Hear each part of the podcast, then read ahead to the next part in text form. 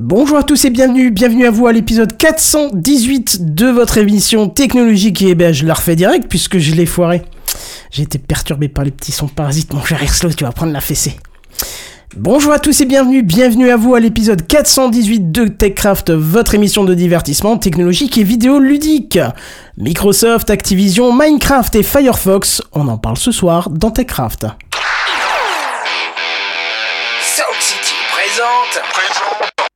TechCraft.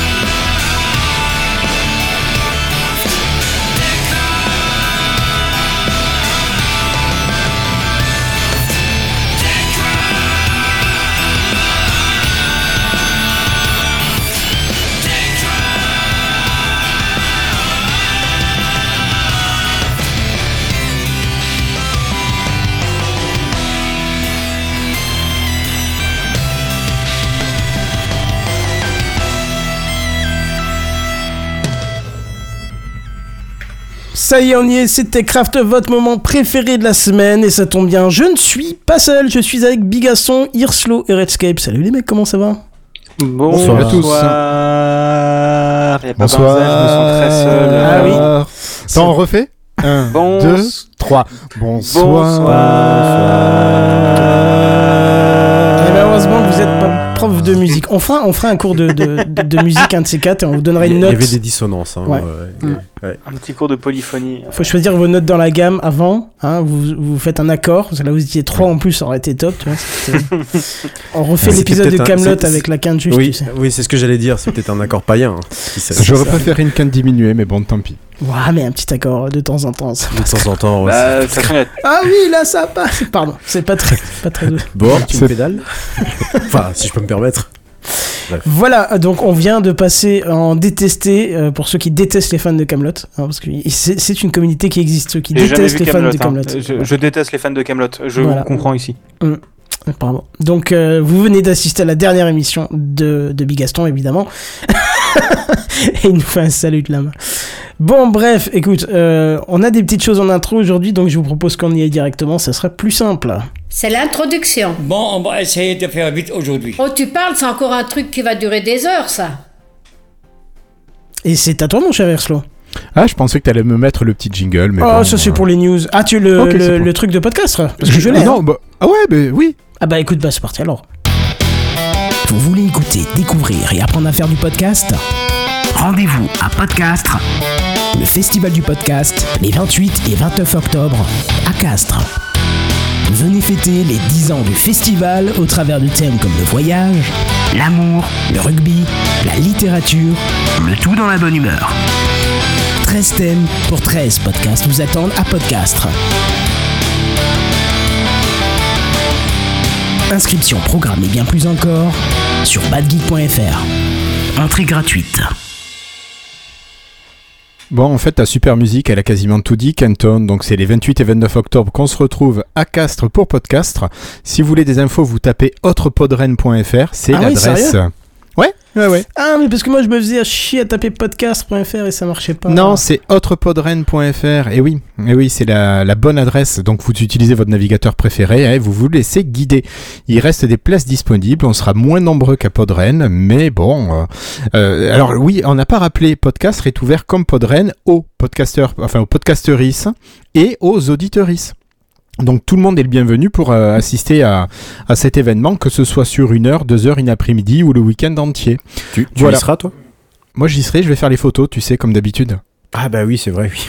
T'es prêt Et puis je suis un peu originaire de 25 km d'à côté de Castres, donc euh, c'est l'occasion de redescendre au pays. ce fameux accent chantant. Voilà, que j'ai un peu perdu, beaucoup.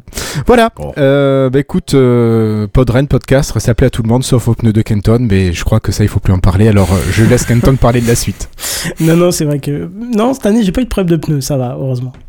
Et puis j'étais bien accompagné, j'étais avec Karine, euh, Draven et. J'ai un trou de mémoire sur son pseudo.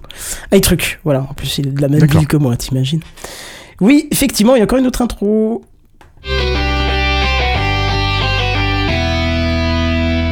Minecraft a dépassé les 300 millions de ventes et c'est toujours le jeu le plus vendu au monde. Ah, voilà, je sais que ça, ça a rien à foutre en intro, mais je voulais quand même le mettre en intro parce que c'est quand même le projet initial qui nous a réunis et qui nous réunit encore aujourd'hui.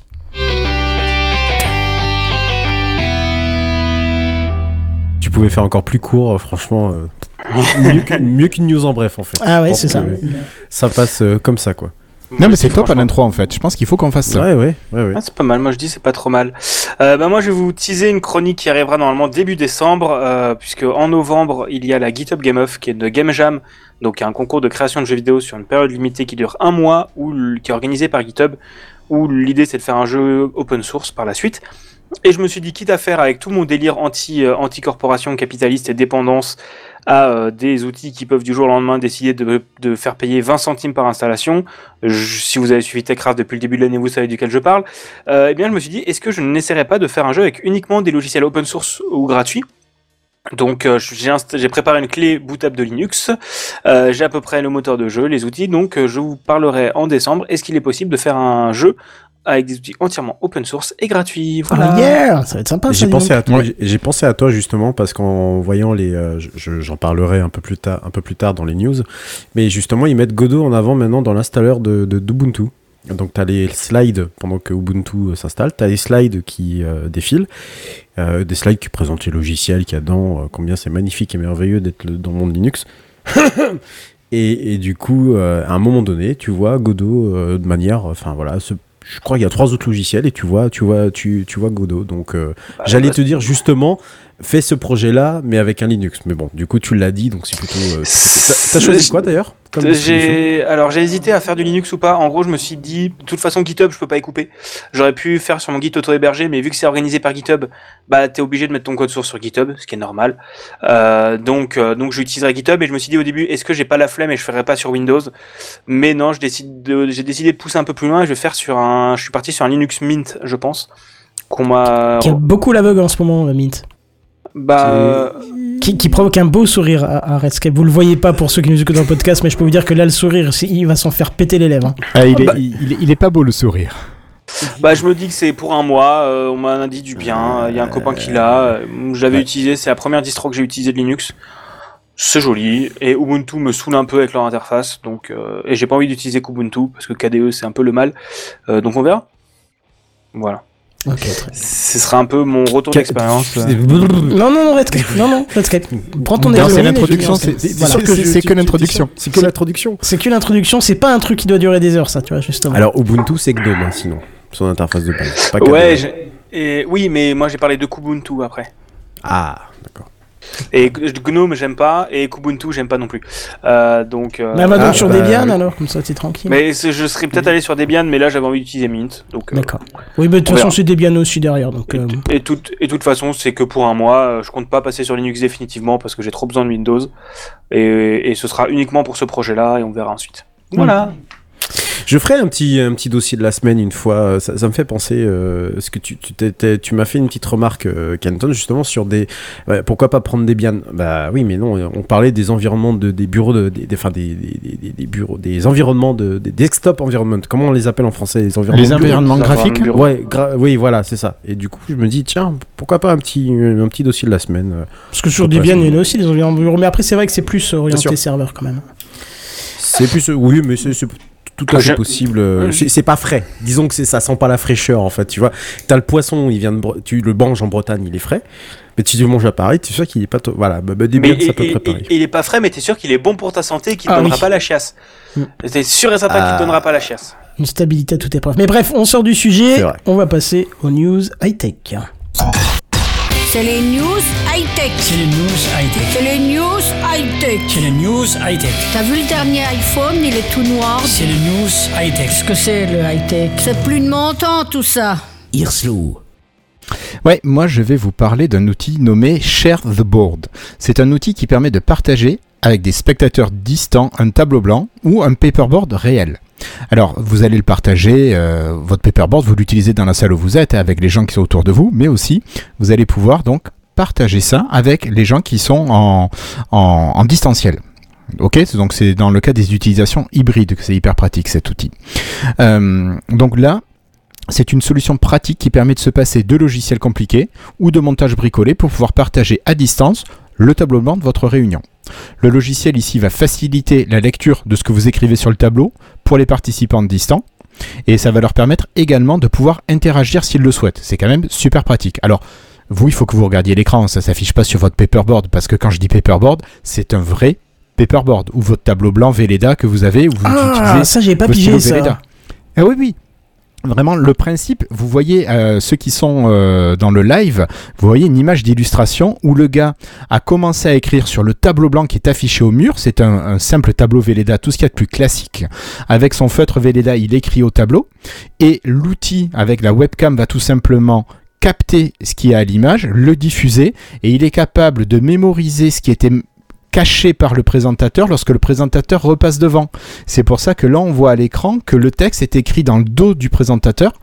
Euh, et donc, les gens pour qui c'est diffusé euh, vont avoir ce tableau blanc. Et il y a encore un autre mode dont, dont je vais parler un petit peu après qui, qui va encore un petit peu plus loin. Bref, euh, donc comment dans une formation ou une réunion hybride assurer aux participants à distance une bonne vision de ce qui se passe au tableau Eh bien, c'est l'outil Share the Board qui propose une solution qui a l'avantage de ne nécessiter, je vous disais, aucun matériel particulier. Vous avez certainement un ordinateur portable qui a une webcam ou vous avez une webcam qui traîne quelque part. Voilà, c'est tout, vous branchez, c'est terminé. Vous oubliez les solutions classiques avec les tableaux blancs virtuels, des trucs comme ça qui peuvent très bien marcher, mais si vous voulez un truc simple, ça peut marcher. Donc là, ici, l'outil, je vous disais, ça utilise la webcam de votre ordinateur, vous la pointez sur le tableau blanc, sur le paperboard, et le logiciel s'occupe du reste.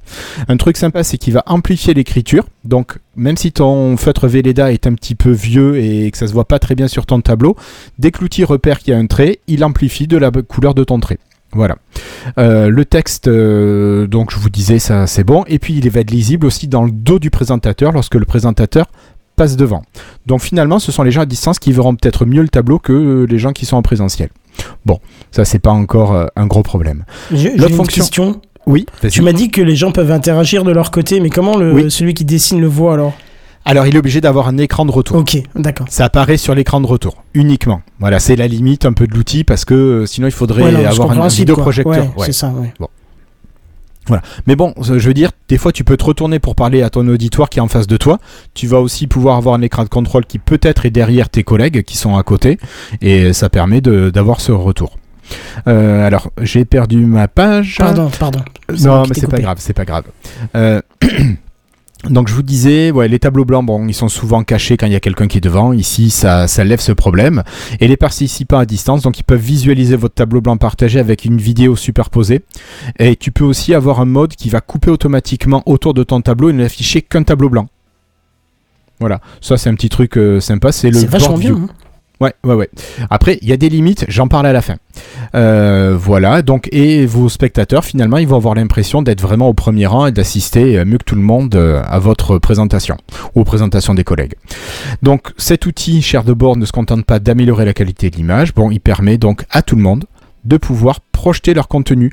Donc vous avez tout simplement un petit outil vous pouvez choisir de mettre du texte, de mettre de faire un petit dessin à main levée, des trucs simples, mais si tu veux rajouter par exemple sur le croquis du présentateur quelque chose ou poser une question, dire voilà cet endroit-là, qu'est-ce que tu as voulu expliquer, qu'est-ce que tu as voulu montrer, eh bien c'est c'est évident pour la personne, euh, on sait tout de suite de quel endroit elle parle.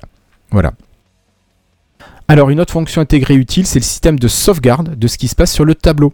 Donc ce que vous avez mis sur votre paperboard, vous allez pouvoir l'avoir en numérique. Pas besoin de marquer ne pas effacer, surtout si c'est sur un tableau Velleda. Donc ça, ça peut être pas mal. Et dans les formats de sauvegarde, vous avez le PDF, le PNG et le SVG. Donc en SVG, vous avez même la possibilité de pouvoir y revenir derrière le, et le modifier. L'éditer, ouais, c'est bien ça. Ouais, c'est pratique, c'est pratique. Euh, voilà, voilà. Alors, vous allez me dire, c'est un outil parfait? Ben, peut-être pas, peut-être quand même. Dans tous les cas, c'est un outil qui n'est ni libre ni gratuit. Pour une utilisation solo, l'outil vous revient à 3 dollars par mois si vous payez à l'année pour la version Starter, qui me semble être déjà une version fortement utilisable. Là où ça devient intéressant, et Kenton, j'ai pensé à toi, et c'est euh, aussi pour les établissements scolaires en général, la licence premium passe à 60 dollars par an, d'accord, quand on commande jusqu'à 50 licences, la licence unitaire. Mais il y a quand même, c'est full fonctionnalité. Ça revient beaucoup moins cher que si tu prends une licence starter. Euh, pardon, une licence premium. Voilà. Euh, je me dis pour les établissements qui font de l'hybride avec euh, une partie en salle de classe et une partie euh, en distance, en distanciel, ça peut être vachement sympa. J'ai Voilà. j'ai vu un truc sur le pricing. Le, le- là, tu as vu, as parlé de- du pricing pour les, pour les écoles. Pour Oui. les profs, c'est 12 dollars par an. De ce que j'ai Euh, vu, le starter. Le, le starter, T'es c'est sûr 12 que c'est par an Presque sûr que c'est par an. Parce que Euh, j'ai regardé et j'y suis revenu au début, je pensais que c'était enfin autrement et euh, Teacher and student, 12 dollars hier. ok. Ok, Mais bah, tu vois, j'avais raté celui-là. Et pour les- Et, et les schools, c'est 60 dollars hier par licence. Ouais, ouais, ouais, c'est ça. Mais c'est pas du tout un produit Microsoft, on est d'accord. Hein. Ah, pas du tout. Ok, c'est pour ça, c'est pas du tout. On est dans les news high-tech. J'ai j'ai vu passer l'outil, j'ai vu la présentation et je me suis dit, effectivement, pour les gens qui font de l'hybride, c'est vraiment un outil qui permet de relier les deux mondes. Alors, il y a, il y a Randall qui râle contre les abonnements euh, dans le chat. Tu peux prendre juste un mois quand tu as besoin, tu fais tes trucs et puis basta, tu, euh, tu résilies ton abonnement dans la foulée ou tu le renouvelles pas. Oui, oui, bien Voilà. sûr. ouais. Non, ça peut être intéressant, surtout que c'est vrai que je suis dans un cas où j'ai deux classes qui travaillent à distance et il y a un, euh, un formateur pour les deux qui est transmis en visio. Ça peut être intéressant de placer euh, cette webcam plutôt sur le tableau et, et de. Ouais, pourquoi pas. Je, je vais mettre ça de côté. Je- Ouais, c'est c'est une idée. Voilà. je- immédiatement, je le stocke de côté et j'irai voir Et ça tu le mets dans Memos. demain. Voilà. Ok. Bon, ben Kenton, t'as pris la parole, tu vas continuer. Peut-être tu vas nous parler de, du Grand X Du grand X, effectivement. Tu m'as un peu pris au, au dépourvu quand la bise est venue, voilà, fallait que je change les images. Pardon, pardon. Twitter va devenir payant Ah, J'ai l'impression que toutes les semaines, euh, je fais cette même vanne avec une autre marque, puis Non, j'ai l'impression qu'on en parle en plus en plus. a- Mais oui, mais toutes les semaines, il y, a un truc qui sort. Quoi. Ah, ça- toi, t'es énervé ce soir, ça se sent là, t'as l'aigreur que Non, j'ai. euh, pas. Non, je suis... mais même pas, je le dis d'une voix très calme, c'est juste que toutes les semaines, en fait, il y a un Ouais. truc qui sort, quoi. C'est-à-dire que ce- tu- tu- tu- je pense qu'on peut en faire un livre. On peut en faire un livre avec toutes les décisions qui ont été prises, contraires, contradictoires hein, parfois, et euh, je suis sûr que euh, il se vendrait, il se, il se vendrait super bien, quoi.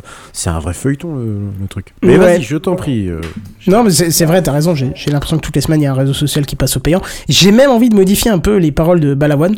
Je ne suis pas un héros, je veux pas vous le faire la de la chanter. En je ne suis pas un robot.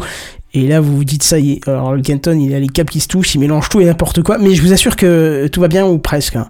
C'est plutôt chez Elon Musk que tout ne va pas bien, parce qu'en Nouvelle-Zélande et aux Philippines, il faudra obli- obligatoirement payer 1 dollar par an si vous postez sur la plateforme. Voilà. Alors, faut préciser que c'est seulement pour les nouveaux comptes et seulement à partir du web. Si vous passez par mobile, il n'y a aucun souci puisque par la même occasion, lors de la création du compte par ordinateur, on va dire, il faudra obligatoirement associer un numéro de téléphone de vérification. Bon, pourquoi pas. Je vous ai dit 1 dollar par an pour poster. Parce que vous pouvez choisir de ne pas payer ce fameux dollar. Mais alors vous serez dans un espèce de mode lecture seul.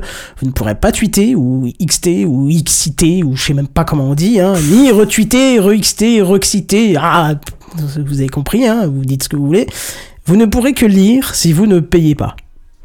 Alors c'est quoi le but selon Elon? C'est pas de vous faire raquer, selon ses dires. Quoique, avec un rachat aussi cher, on pourra peut-être se poser la question, et puis à 1 euro, euh, 1 dollar l'année, bon, pourquoi pas hein, C'est pourrait être un truc qui peut peut-être entrer du flou et ça nous dérangerait pas. Non, non, selon lui, c'est pour ce programme qui s'appelle Not a Bot, donc en français pas un robot, là vous comprenez ma phrase d'avant, qui aurait pour but de euh, faire barrage à l'industrialisation des comptes automatisés, donc les fameux bots. Euh, Moi j'ai une question. oui. Euh, Elon Musk, est-ce que les comptes automatisés ils sont avec nous dans la pièce actuellement? J'ai pas saisi, non. Non, c'est une, une blague, même ou sur tous les trucs où c'est trop- complètement, enfin des, des délires de personnes qui n'existent pas. C'est un même avec deux mecs dans une pièce dont un et, et- et ils disent et machin. Est-ce que euh, ces comptes robots sont avec nous dans la pièce actuellement? D'accord, Voilà, non, c'est- je, je le connais ça, pas celui-là. Ok. Et ben je retourne me coucher. Salut. Ciao. Non, là, dans le cas-là, en fait, Elon, il estime que c'est 1 dollar par euh, compte et par an euh, coûterait bien trop cher à une entité qui voudrait créer en masse des robots dans le but euh, d'interagir euh, sur Twitter. Alors, de toutes les sources que j'ai consultées, euh, personne ne comprend vraiment pourquoi seulement ces deux pays ont été choisis pour cet abonnement payant. Surtout qu'il n'y a pas plus de facilité de créer des comptes en masse dans ces deux pays plutôt qu'à partir d'autres. hein. Bref, il y a encore une mesure qui semble n'avoir aucun sens. Euh, si la pratique, elle était généralisée au monde entier, j'aurais pu comprendre. Mais là, honnêtement, j'attends juste de voir la tournure que vont prendre les choses. Et vous, vous en pensez quoi? Alors moi j'ai une petite question. Est-ce Oui. que parmi les bots repérés, est-ce que ça serait pas ces deux pays qui seraient les sources les plus importantes des bots repérés Je sais pas, j'en ai, consulté hein, des sources pour essayer de trouver une raison, euh, mais non. Non, j'ai pas trouvé de raison. Tu en pensais quoi de, de, de la mesure D'Elon Musk? De non de de de, de, de- pff, rien à dire sur Elon Musk. Euh, D'un côté, tu es obligé de dire ouais pourquoi pas. De l'autre, tu es obligé aussi de dire oui mais les mecs ils vont forcément trouver une Trouver une quoi. hein. Prendre, prendre Bah, un serveur à l'étranger Oh, oh, bah, mais non, c'est trop compliqué. Ils combinent n'importe quoi. Enfin, je veux dire, ça, ça peut être facilement. Enfin, c'est sautable à, à l'envie ce truc-là. C'est- ils pensent pas que.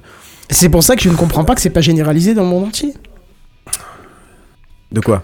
Cette Bah, mesure cette Le fait faire pas- payer dans le Voilà, monde entier c'est ça. Ah oui, alors surtout les deux, surtout les deux pays qui sont choisis. hein. Parce que alors bon, il y en a un, Nouvelle-Zélande. Moi, je veux bien, mais enfin les Philippines, c'est pas, c'est pas la Nouvelle-Zélande hein, en termes de richesse et tout ça. hein. C'est pas le même public non plus. Donc, euh, est-ce que c'est là euh, qu'il aurait détecté peut-être plus de bots euh, Enfin, Philippines, Philippines, ça, ça m'étonnerait pas. Par contre, Nouvelle-Zélande, euh, bon, c'est, c'est fou, ouais, c'est étrange. Comme. Moi, je verrais plus sur un, un pays où les utilisa- où il y a le moins d'utilisateurs, genre soit où la masse utilisateur est Ouais. représentative, ou il n'y a pas beaucoup d'utilisateurs au cas où ça plante. Enfin, au cas où ça se casse la. la- Tu crois? La- Ouais, c'est pas, c'est, pas, oui, non, mais oui, c'est pas, c'est pas con comme hypothèse. Non, c'est vraiment plus, ouais.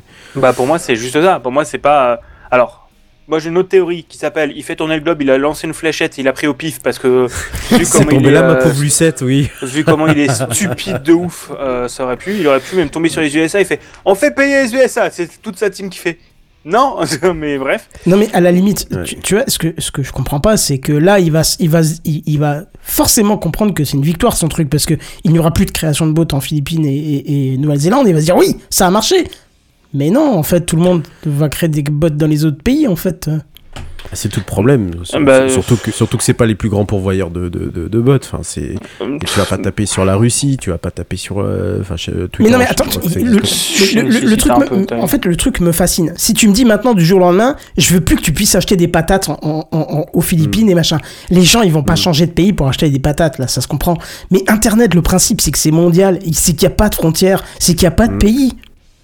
Il y a des langues à la limite, mais il n'y a pas de pays. Donc, euh, euh, moi, m- mon serveur OVH que j'avais pendant des années, euh, il n'était pas en France, il était au Canada. Et j'ai jamais dit j'en veux un au Canada. OVH m'a dit tiens, celui-là a une latence faible, il est dispo maintenant, il est au Canada, tu le veux ou pas? J'ai dit oui. Je- tu vois euh, Mais, mais Canton, c'est juste le, c'est juste le, le, le, le poisson qui est en train de, de, de, de, se, de se battre pour survivre euh, sur le rivage. c'est ça. tout. C'est- Ouais, il essaye, il essaye tout et n'importe quoi. Alors, on parle un peu dans le, dans le chat. Euh, Il y a Thierry Breton, le commissaire européen, là, qui lui a adressé une, une, une espèce de fessée la semaine dernière, en mode euh, vous respectez pour les, les, les trucs. Euh, là, le conflit euh, qui est entre Israël et Palestine, sans vouloir l'aborder ni quoi que ce soit, ça a donné l'objet, parce qu'il avait, il avait promu deux comptes, justement, deux comptes, euh, deux comptes euh, fake news, euh, justement, par rapport à ça. Il s'est fait taper sur les doigts. Là, il menace carrément de, de quitter l'Europe. Bah, il sait plus quoi faire en fait pour parler de, de son Ouais, et ouais. surtout il voit alors je sais malheureusement j'ai pas de chiffres j'ai pas de stats. Moi je sais pas si vous en avez ou si vous en avez consulté quelque part mais j'ai pas de chiffres par rapport à, qui quitte enfin quel est le, nombre qui quitte Twitter ou qui désactive son compte ou qui, qui ne qui n'émet plus de tweets ni quoi que ce soit. Ça serait intéressant de voir s'il y a vraiment un abondant en masse j'ai un peu peine à y croire parce que Blue Sky étant encore sur invitation euh, et Mastodon ne rentrant pas tous les gens qui partent de, de Twitter, parce qu'il y a des gens qui partent de Twitter mais qui ne vont nulle part ailleurs en fait, où ils vont se reconcentrer sur Instagram ou, ou, euh, ou d'autres plateformes. Ils reviennent sur Et- Facebook. et sur Facebook et j'aimerais bien effectivement savoir en fait quelle est la, la- cette proportion et si effectivement lui il a un board tous les matins en se disant il y, a- il y a tant qui ont, des- qui ont encore désactivé leur compte et tout ça j'ai fait mon archive Twitter d'ailleurs cette semaine Et je me suis posé la question de euh, s'ils avaient quelque chose là-haut euh, qui, leur disait Ah, il y en a un qui a fait un archive, tu vois, jusqu'au jour où ils vont carrément. là, ils se mettraient euh, en contravention par rapport au droit européen. Jusqu'au jour où il y en a un qui va dire Ah ouais, il y en a marre de cette fonction, pouf, on bloque tout, comme ça. Enfin, ou je sais pas, tu désactives ton compte, t'as plus le droit de revenir. Par exemple, ou Ouais, tu te fais supprimer ton compte parce que tu désactives ton compte, ou tu te le fais supprimer après tant de temps où tu ne tweets plus, tu vois. Il va nous imaginer un truc comme ça. Peut-être, oui, c'est sûr tu, tu as vu que Randall Flagg euh, apporte une info sur les chiffres que tu demandais? Enfin, c'est un indicateur. C'est Numérama qui a sorti ses stats. La chute de Ouais. clics est venue. euh, la, chi- la chute oui. de clics venue de Twitter est énorme. Voilà. Ah bah je, je oui, je, c'est, on, le constate nous à notre notre faible niveau quand on fait par exemple euh, des, des quand on fait des, des, des posts pour euh, AspCMR par exemple, on avait la plupart de nos engagements étaient sur Twitter. N'engage plus quasiment Mais- plus personne. J'ai constaté un truc l'autre fois, mais à, à mes dépens. Euh, ça m'est arrivé le matin, le matin quand je me lève. euh, je suis encore le temps de me réveiller. Je lance encore un peu Twitter, tu vois. C'est peut-être un réflexe encore que le sommeil n'arrive pas à faire partir. Mais euh, et du coup l'autre fois, je voyais un tweet avec oh cet article qui mentionnait un article qui avait l'air d'être pas mal et je voulais le lire, mais sauf que le mec avait juste posté une photo. Et je me suis dit, putain, mais c'est con, il a pas mis le lien et tout. Et puis je vois un deuxième truc qui en parle, et puis pareil, même photo. Jusqu'à ce que je comprenne qu'en fait la photo c'était le lien vers l'article et que je me suis rappelé qu'il avait dit qu'il allait enlever les titres de, de, de liens et laisser juste le corps du truc. Et quand le corps du truc Ah c'est oui, une photo, bah tu vois que la photo qui est postée et tu ne comprends pas qu'en fait c'est un lien à cliquer. Donc euh, et, et pourtant on est quand même aguerri de l'informatique, on n'est pas les premiers, euh, les, les- on n'est on n'est pas la première sauce. hein. On sait quand même que il y a des choses qu'on peut cliquer. Mais si tu vois nativement une photo, que en plus t'as pas envie de voir en plein écran, tu vas pas cliquer dessus, tu auras peut-être pas tendance à voir que c'est un lien. Donc euh, bon, des petits changements, ouais, Mm. mais c'est pas c'est pas ouf quoi. C'est pas ouf. Mm. Bref, allez, on va pas Ouais. euh, tortiller pour euh, droit, hein. Vous connaissez l'expression, hein. Pour chier, pour chier, oui. Voilà, euh, torti- je voulais pas la tortille dire, pour- sinon je l'aurais pour chier. je l'aurais dite. Oui, oui, d'accord. Ok, tu voulais pas le dire. C'est ça. Et tu sais de quelle série elle est issue? Pas du tout. C'est Caméra Café. Ah bon, d'accord. Ok. Oh Ouais, non, c'est vieux. J'ai jamais été très fan de Je, Café. euh, je jamais pense dit que j'étais c'est beaucoup vieux. Ah bah peut-être oui, mais euh, ils avaient transformé l'expression, c'était un- beaucoup plus vulgaire parce que c'était entre Jean-Claude Convenant. Enfin bah bref, voilà, je vais pas refaire la, la série. Passons. Voilà, passons. Hirslo. Ouais, alors je vais vous parler un petit peu de minéral maintenant. Euh, vous connaissez peut-être l'expression gravé dans le marbre, non? Non, mais depuis peu, on connaît euh, Tortiller du pour euh, droit. D'accord. bon, Bah, tu peux voulais- aussi dans le marbre, hein, c'est bien aussi. Pardon. ok. Bon, allez. À tes Eh souhaits. bien, donc, Microsoft est en train d'en faire une réalité de gravé dans le marbre. Enfin, pas tout à fait. Au lieu d'écrire les données dans la pierre, Microsoft a décidé d'utiliser le verre. Oui, une plaque de verre grande comme un sous-boc. Vous imaginez un sous-boc carré. Euh, Qu'est-ce qu'on y met dedans ben, Une paille juste 7 teraoctets de données. Ah et ce nouveau support, mis au point par un laboratoire de recherche de Microsoft, dans le cadre du projet Silica, utilise le verre de quartz pour arriver à, à archiver les données. Alors comme je le disais juste avant, cette petite plaque permet de mettre 7 Tera de données dont la durée de conservation est donnée pour aller jusqu'à 10 000 ans. Donc là, euh, les SSD, les disques durs, les bandes magnétiques, accrochez-vous, vous êtes complètement détrônés. Alors, le fonctionnement de, de cet outil est en quatre parties. Euh, D'abord, c'est l'écriture dans le verre. Donc, l'écriture des données est faite avec un laser femtoseconde ultra rapide. Me demandez pas ce que c'est un laser femtoseconde. J'ai regardé rapidement, j'ai pas compris comment ça marchait. Euh, la lecture ensuite est, faire- est faite par un microscope contrôlé par ordinateur. Le décodage des informations et le stockage sont gérés par des robots. Et là où c'est assez Tu dis génial, combien? Tu dis tu dis femtoseconde? Oui, D'accord, bah en dessous de la nanoseconde. Hein. c'est- ouais, mais c'est hyper tu hyper rajoutes- court tu- comme. euh, Ah bah c'est très court, et t'attends Mm. le pico, le femto, donc c'est 15, c'est euh, puissance 15. 10 15. Donc, euh, 10 Moins 13. 15, pardon, oui, 10 pi- Ouais. euh, non, 15. 15. Donc c'est vraiment très très très, Ah bah très oui, court. oui, c'est c'est court. ouais. Mm. Et donc là, euh, le truc qui est assez génial là-dedans, c'est que le stockage ne consomme aucune énergie. Vous avez votre plaque de verre qui est stockée dans des, euh, dans des étagères et lorsque vous en avez besoin, vous avez un robot qui monte sur l'étagère et qui va prendre la plaque de verre et qui va la mettre sur le lecteur. Peu comme c'est les quand cassettes même vidéo à assez génial. l'époque, quoi. C'est un petit peu ça. C'est un Enfin, petit peu les- ça. pas les cassettes vidéo, les cassettes de sauvegarde, n'importe quoi, les cassettes vidéo. Oui, Bah, enfin, euh, c'est le système d'archivage dans les hangars maintenant, mais Mhm. vas-y, Big Gaston. Bah, c'est ce que j'allais dire, c'est ce que l'INA utilise. Euh, Lina, ils avaient montré ça dans un coup dans une journée du patrimoine. Enfin, ils n'utilisent pas les trucs euh, nanosecondes de Microsoft, Non, mais ils non, non. utilisent euh, des bandes des bandes magnétiques qui peuvent contenir, je crois, 3 ou 4 terras de données. Et en gros, ils ont un, quand ils ont besoin de charger une donnée, en gros, ce qui, ils savent qu'une donnée est sur une disquette, mais pas où elle est, parce que tu es obligé de. Le désavantage par rapport à un disque dur, c'est que tu es obligé d'aller euh, tout lire, en gros. Donc en gros, ce qu'ils font, c'est que quand tu accèdes à une donnée, et je pense que c'est à peu près la même chose ici, c'est qu'en gros, tu vas, tu prends la donnée, tu la lis, tu la fous dans un disque dur, et ensuite tu vas naviguer depuis le disque dur. Et en fait, la, la donnée brute Oui. est stockée dans le, dans le truc. Donc c'est comme tu dis, c'est pour du cold storage, c'est vraiment pour du stockage, euh, c'est pour du Tout stockage de long terme, quoi. C'est ça, c'est pour conserver les données à très long terme. Euh, côté sauvegarde, donc, ça demande pas d'énergie, ça ne chauffe pas. euh, au niveau conservation, c'est top. Par contre, tu le disais Big Gaston, et c'était ma conclusion, on va pas retrouver ce système de sauvegarde dans nos ordinateurs. hein. Pas sûr que ce soit le plus rapide, mais comme tu disais, pour du sauvegarde, euh, de la sauvegarde et du stockage à long terme, c'est un processus qui me semble hyper pertinent. Et euh, j'aimerais bien savoir si cette propri- cette, euh, euh, ce dispositif, cette techno, va rester la propriété de Microsoft ou si elle va passer rapidement vers de l'open source. Je trouverais ça vachement sympa que Microsoft euh, offre entre guillemets cette technologie à toutes les entreprises, à tout le monde. Voilà, bah écoute, pour moi c'est terminé. Microsoft offrirait une technologie. Écoute, pourquoi pas? Après, ils font, ils font aussi de l'open source sur des Ben trucs. oui, hein. Mais alors, Pourquoi pas? en parlant Microsoft et open source, j'ai lu un super article aujourd'hui, je vous en ferai un- euh, une analyse à un moment. Euh, en gros, pourquoi Microsoft fait de l'open source et pourquoi c'est rentable pour eux? Oui, Et, mais bien euh, sûr, ils le font. C'est pas innocent. Euh, Non, non, mais j'ai vraiment j'ai un article qui montre les trucs et c'est hyper intéressant sur genre quelle techno dépend de quoi et en fait tu comprends qu'ils mettent des billes dans plein d'endroits pour ensuite reprendre des trucs en propriétaire pour te forcer à rentrer dans l'environnement. C'est hyper intéressant, je vous en parlerai peut-être pas la semaine prochaine mais à un moment et euh, ça rentre dans ce truc-là. Donc si à un moment ils l'open source, c'est pour te vendre les, dis- les, les lecteurs. c'est c'est sûrement un C'est- truc comme ça. C'est juste parce qu'ils voilà, c'est pas parce qu'ils sont gentils. hein, Oui, c'est pour se faire du fric. Mais bien sûr. Bref, ben on en reparlera des histoires dessous plus tard, mais là je crois que je vais laisser la parole à Redscape. Euh, toi tu vas nous parler de choses qui, qui font boom. Ou peut-être pas.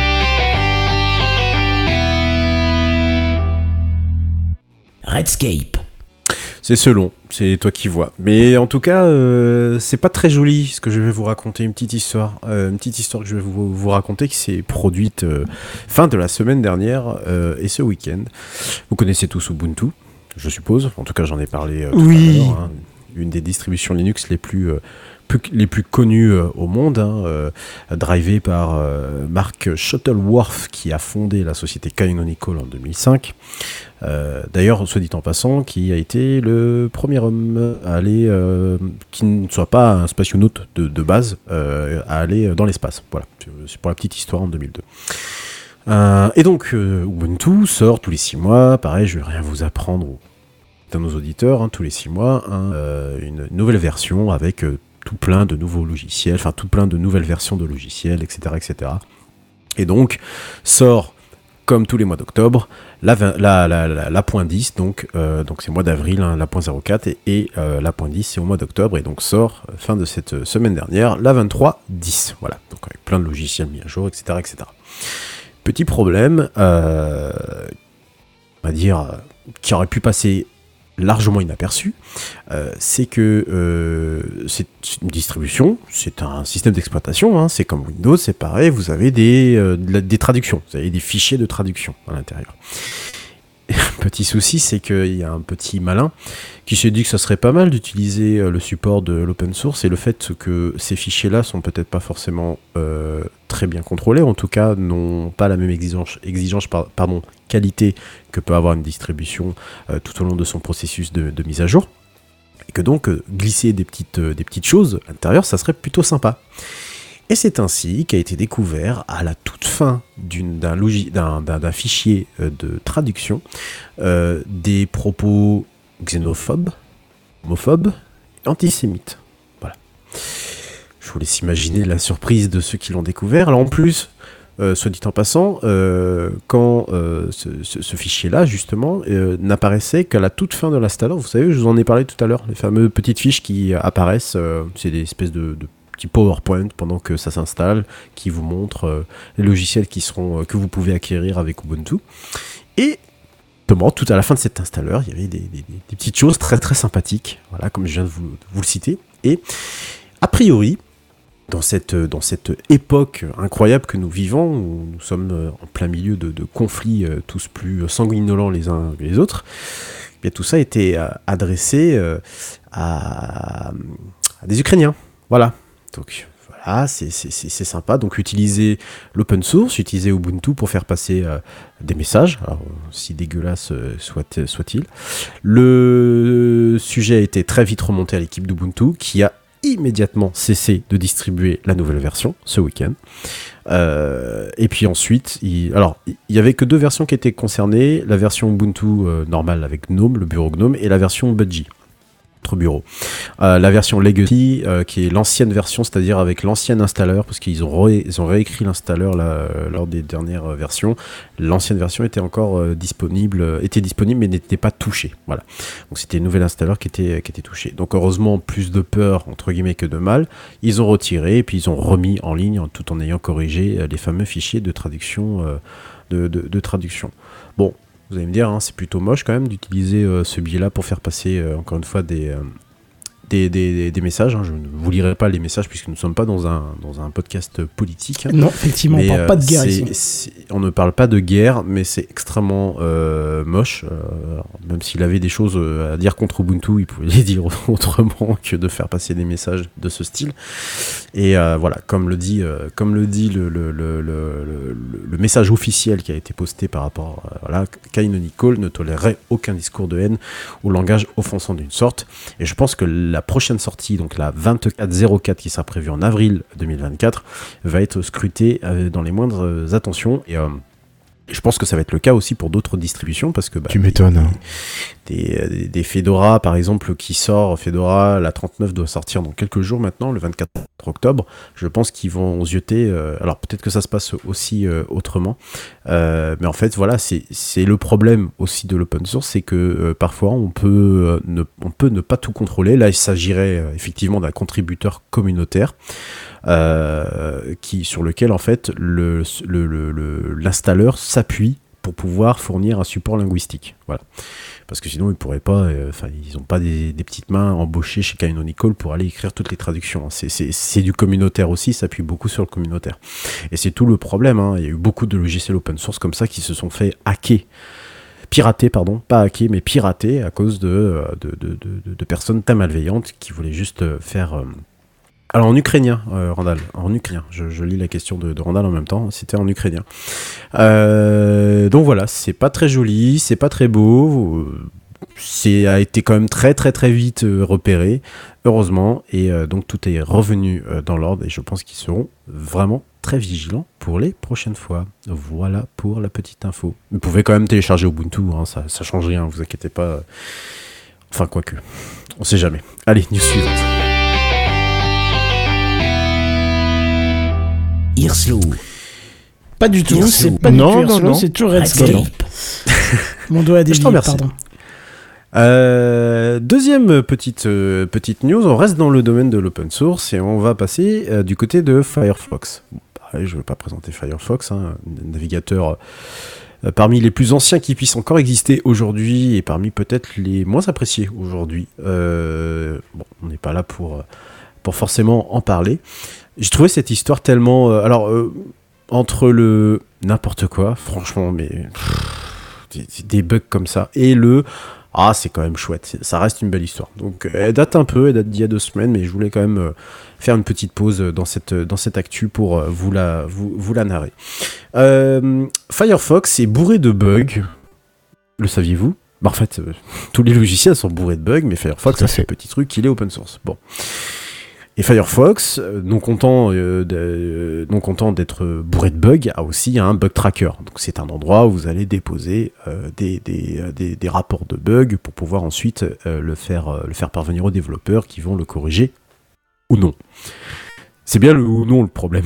c'est que des bugs très très vieux sur Firefox, il en existe beaucoup. Mais alors celui-là, il a battu tous les records, puisque fin septembre, début septembre, pardon, version euh, 118 de mémoire de Firefox, figurez-vous qu'un bug de 22 ans a été... Oui, sans rire, 22 ans. Alors c'est un bug qui apparaît euh, innocemment, et j'avoue que ça m'a toujours un peu gonflé. Euh, c'est le bug de l'infobulle fantôme. Euh, vous savez, lorsque vous allez sur votre navigateur et que vous allez sur un petit élément, vous avez une petite infobulle qui vient. euh, par exemple, là, j'en ai un euh, sur mon navigateur. Je, vais dessus, ça marque recharger la page courante. Les petits infobulles, c'est des toutes petites, euh, petites bulles qui apparaissent qui vous indiquent euh, l'action que doit effectuer le bouton. Alors c'est anodin vu comme ça, sauf que Firefox avait une petite manie de le euh, garder de manière permanente. C'est-à-dire que vous pouviez passer sur une autre application et votre petite infobulle elle restait. C'est ultra chiant. Combien de fois j'ai pu pester en me disant mais c'est pas possible, coder comme des culs comme ça. Bref. Et puis bah il se trouve que euh, il y, a un- étudiant euh, qui s'appelle euh, Yi-Fan Shu, désolé pour la, prononciation, qui a décidé d'écrire un petit patch, un petit correctif qui donc enlève totalement, le, totalement ce, ce problème. Ce qui est très drôle, c'est que ce monsieur Chou, il est né en 1999, soit euh, trois ans seulement avant euh, l'apparition, euh, avant, que ce bug ne soit, déclaré, donc en 2002, dans le bug tracker de Firefox qui ne s'appelait à l'époque que Mozilla. Donc en plus, qui, qui était, donc, dont je vous rappelle, qui était une reprise du code de Netscape. Voilà, C'est- vous dire vraiment l'ancienneté de, de la chose. Donc il est, ce monsieur Chou, il était donc en train de terminer son, un cycle de maîtrise à Stanford. Euh, il, était tout juste en train de commencer son, doctorat. Euh, et puis il s'est dit, euh, donc justement, quand il était en train de regarder, justement d'avoir ce, bug-là, il s'est dit, merde, j'aimerais bien le corriger, mais bah, du coup, j'ai aucune expérience dans un projet aussi compliqué que, que Firefox. Euh, a dit, eh ben tiens, pourquoi pas Donc il a commencé à corriger son Là, tu commences à avoir de euh, grosses, grosses saccades, mon cher ami euh, Redscape. Ah, pardon, désolé. Désactive peut-être ta cam en attendant. de- Ouais, je suis désolé. euh, Je pensais que ça allait tenir. C'est eh pas ben, grave, vas-y, vas-y, continue. Ça ne tient pas. Avec la caméra, ça a l'air d'être. Sans la caméra, ça a l'air de. D'accord. Alors, euh, forcément, avec moins de données, c'est mieux. Je peux couper aussi le retour euh, Twitch. Voilà. Euh, donc, ce qui s'est produit, c'est que, pour rentrer un peu dans, le technique, hein, dans cette histoire d'infobulle, et que normalement, les infobulles, pour qu'elles disparaissent, c'était à la base de minuteurs. Une espèce de minuterie en fait qui était lancée lorsque l'infobulle a- s'affiche. Normalement, au bout de 5, 5 secondes, elle est finie par disparaître. Et en fait, il fallait simplement changer, j'ai dit simplement façon de parler, mais il fallait simplement changer ce, euh, ce, ce- ce fonctionnement-là par le fait de, de, de- de- quitter la, fenêtre, que la souris ne soit plus en focus sur une fenêtre en particulier. Donc en gros, euh, que votre, votre souris sur notre fenêtre, le logiciel le sait, pof, l'infobulle peut partir. Voilà, c'est le simple petit, euh, petit, euh, euh, petit truc qui a été changé. Alors vous me direz, mais pourquoi Pourquoi Pourquoi il a fallu 22 ans pour un tel bug? Bah, Tout simplement parce que il y a eu à chaque fois des petits correctifs, par-ci par-là, mais à mon avis jamais trop testés, ni quoi que ce soit. En plus, reproduisible sur un nombre incalculable de systèmes d'exploitation, parce que Firefox est quand même présent sur trois systèmes d'exploitation, euh, en tout cas les trois majeurs, hein, Windows, macOS et Linux. Et pour le coup, bah, à chaque fois, il y avait... hum, le, correctif en question, en tout cas pour le dernier, euh, le correctif en question que j'ai devant moi, le, Bugzilla que j'ai devant moi, euh, ben, il avait créé carrément une régression. Voilà, donc super, génial. Voilà, bah tout simplement. Ce qui est très drôle là-dedans, c'est que l'outil, donc le, le Bugzilla, soit toujours là au bout de 22 ans, que le bug a été corrigé au bout de 22 ans par un mec de 23 ans. Voilà, moi je dis, il n'y a, que l'open source pour nous offrir des, petites histoires euh, comme ça. Bon, là ça va, il, il s'agit juste d'un petit problème d'affichage graphique à rien de... Voilà, rien de- de- de- de- d'extraordinaire, hein, mais euh, en tout cas, ça me, fait, ça me fait toujours un peu sourire parce qu'il y a aussi un peu de la pérennité dans les outils, euh, d'avoir un bug tracker qui dure aussi longtemps, et puis bah, aussi surtout parce qu'il il y a toujours des gens qui sont assez motivés pour dire bah, j'y connais rien, mais je vais quand même le corriger, et qui évitent d'aller gueuler sur les réseaux sociaux, comme par exemple moi. Voilà pour la petite histoire de la soirée. Et je vais passer la main, si vous n'avez pas d'autres questions, à Bigaston. Personne Non, bon bah c'est parti. Non, non. Bon, bah, c'est parti. Bigaston. Eh bien, je pense que vous connaissez tout ce qui passe. ici. Mais bien sûr, je l'ai utilisé pendant Eh oui. au moins 10 ans. Et bah, euh, je crois que c'est un système de gestion de mots de passe. Hein. Bon, je l'ai jamais utilisé personnellement, j'ai toujours été sur Bitwarden. Euh, c'est quelque chose qui est open source, qui est très utilisé par la communauté. Eh bien, si je vous disais que vous avez cherché si vous avez cherché ce nom sur Google et cliqué sur le premier lien vers kipass.info, il y a de fortes chances que vous ayez téléchargé un magnifique virus. Pourquoi? Eh bien, remontons un peu au début de l'histoire. Cette semaine, une pub apparaissant sur Google que quand tu cherchais kipass.info, eh ben, elle te redirigeait vers un site presque identique au vrai, jusqu'à dans l'URL, puisque la seule différence était un petit point minuscule en dessous du K de KeePass. En gros, pour pouvoir supporter les noms de domaine n'étant pas uniquement avec des caractères ASCII, donc des caractères alphanumériques sans accent, comme euh, tcraft.fr, euh, un système appelé les punicodes ont été inventés. Ils permettent d'encoder tous les caractères en une liste de caractères ASCII, permettant à n'importe qui d'avoir son nom de domaine. Pour en revenir à qui passe, la vraie adresse était donc E xn-ee-pass-vbb.info, une fois décodé, mais une fois codé, ça s'affichait comme qui passe. Bien loin du vrai qui passe. hein. Ce qui est fou, c'est que j'ai mis l'image en plein écran pour, pour voir, et en fait, on dirait que t'as juste une petite miette Oui. sur l'écran. C'est incroyable. C'est tu, tu fais pas gaffe en fait, tu soupçonnerais jamais que c'est pas la bonne lettre. Et bah, vous savez quoi, c'est pas la première fois qu'il y a des, des virus qui sont diffusés comme ça par des punicodes. Euh, Il y avait un- un- une personne qui a fait une démo technique dès 2017, en gros, en, en reprenant le site de Apple et en remplaçant le premier A par un caractère cyrillique A. Donc impossible à voir. Et pas du tout le même caractère au final. Quoi. Et au final, c'est pas du tout le même caractère. Euh, et en plus, le pire, c'est que ça a été vraiment sur une pub Google. Euh, à- vraiment, tu tapais qui passe, t'avais le lien qui passe.info, puis qui passe.info. Genre vraiment, t'avais les deux l'un au-dessus de l'autre. Et Google a été a validé la pub. Hein, donc euh, encore une fois, j'ai l'impression qu'il n'y a pas tellement de validation euh, de leur part. Et euh, sur une entreprise legit, avec un certificat HTTPS legit, etc., etc. Un faux lien qui passe pour qui passe, c'est quand même pas mal. c'est marrant. Euh, du coup, voilà, moi, c'était juste ça. Je l'ai vu passer aujourd'hui sur, sur, sur Mastodon. J'ai trouvé ça très, très bizarre. Mais euh, les punicodes n'ont pas de, euh, de, de mauvaise utilité en soi. C'est comme d'habitude, c'est un. C'est un. voilà, t'as parlé de Google, bah voilà. C'est ça. Non, mais on l'a on a entendu en fait. Ah, c'est ma Google. Putain, j'ai cru qu'il y avait quelqu'un chez moi. J'ai eu si peur. Un jour, tu sais, on va le voir. Non, mais j'ai eu peur. J'ai entendu genre un truc qui se casse la gueule dans la rue ou quoi. mais non, mais non, Quel mais non, on l'a entendu. On l'a entendu. Tout va bien, Mais euh, ça veut, ça veut dire que là, tu allais sur ce site donc euh, avec euh, donc mal euh, mal mal refait là, enfin mal euh, avec le Avec un avec point. le petit point là. Donc tu télécharges là, comme je le vois à l'image, la Download Now, le qui passe 2.55. Tu t'installes un beau putain de virus sur ton. Eh oui. un- pardon, un beau virus. Et sur oui, ton- Jamy. Sur ton ordinateur. Et je pense que même les Ah ouais. meilleurs informaticiens auraient pu se faire berner. Ah mais moi je me fais avoir tout de suite, hein. moi j'ai Ah une bah, petite merde sur l'écran, euh, je le vois pas tout de suite, c'est- enfin c'est- c'est clair et net. Hein.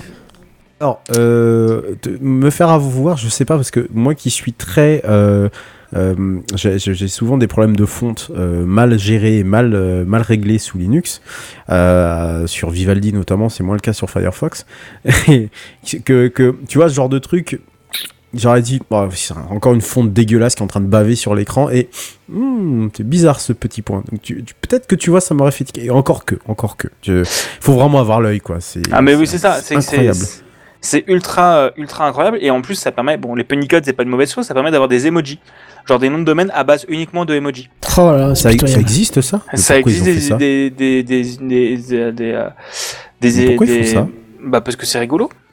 Ah d'accord. Non en fait Ouais. à la base c'est Euh, J'ai justement base- ce qu'il faut pour ça, alors attendez, je l'ai. Je vois pas l'intérêt. Non mais Bon, en ça- fait ça vient encore du propre. Benzen.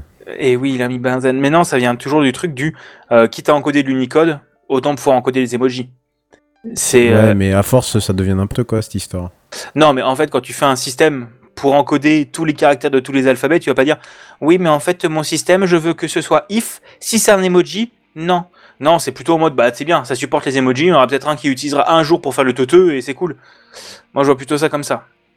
Bon, après, pour taper une URL avec un emoji dedans, Oui, j'ai déjà du hein. mal à me rappeler Ouais. du raccourci Windows ou Mac pour les faire apparaître. Windows, alors, euh, point virgule. Windows, point Oui, Windows, point virgule. Je sais, mais chaque fois j'oublie entre ça, les captures d'écran. Et il faut pas oublier que je suis sur deux OS trois OS différents. Alors euh, chaque fois je commence à confondre les trucs. Euh, Bigaston pourra confirmer tout à l'heure, j'arrivais plus à faire du copier-coller parce que je fais- faisais pas le bon rigolo. raccourci.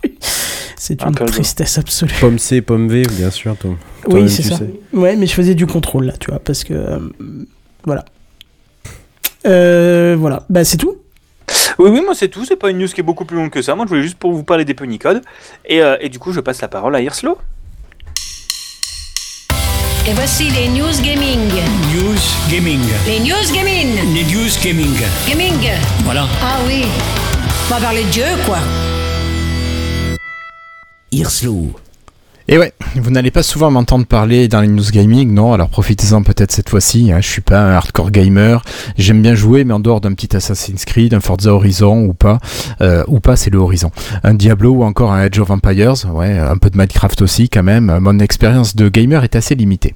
C'est j'étais très savez. étonné de voir Hirslo Eh dans oui. News Gaming et en plus Eh oui, une oui, photo De, de, de Switch.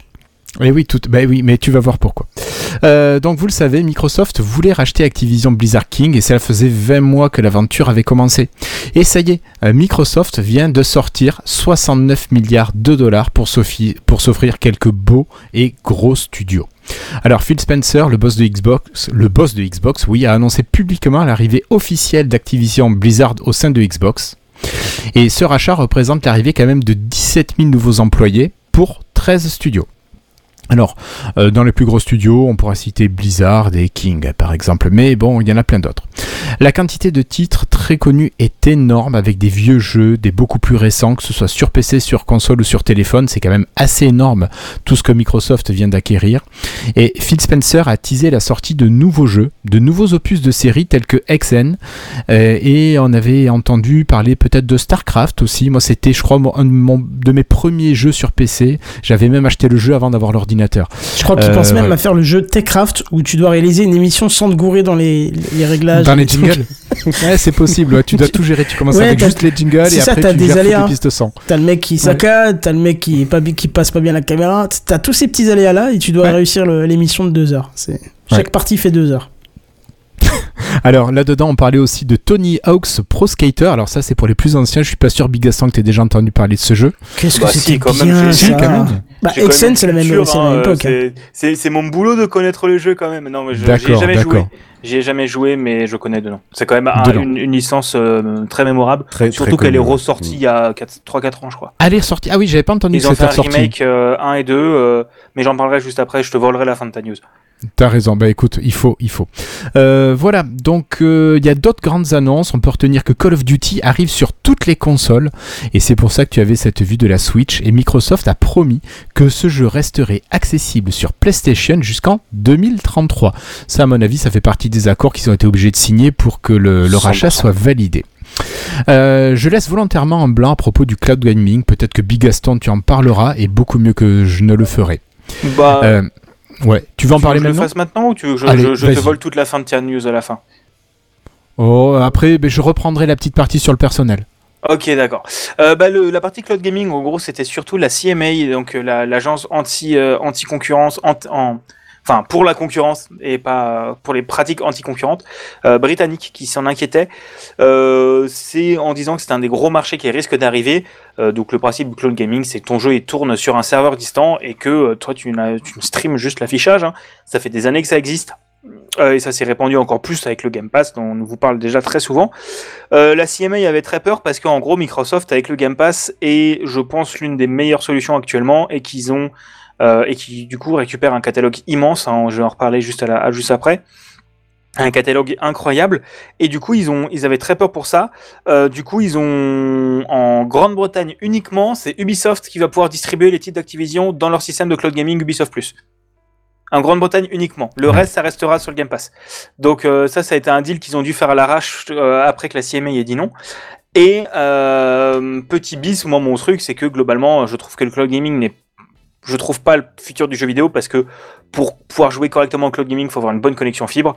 Et je pense que bien 50% de la population mondiale n'a pas une connexion, voire, voire plus, n'a pas une connexion suffisante pour y jouer.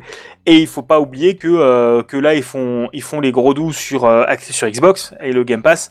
Mais que je pense que quel que soit le service concurrent, ça tourne sur du Azure, donc ça reste du Microsoft d'une manière ou d'une autre.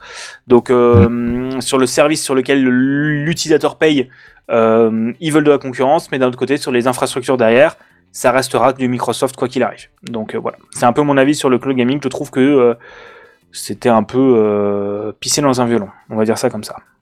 Ouais, mais bon, ça a été formalisé, et donc euh, voilà, ça y est. Ouais, je trouve Enfin, que je- cloud gaming c'est quand même vachement bien pour ceux qui veulent pas forcément sculpter une console ou un Windows pour euh, chez soi, tu vois.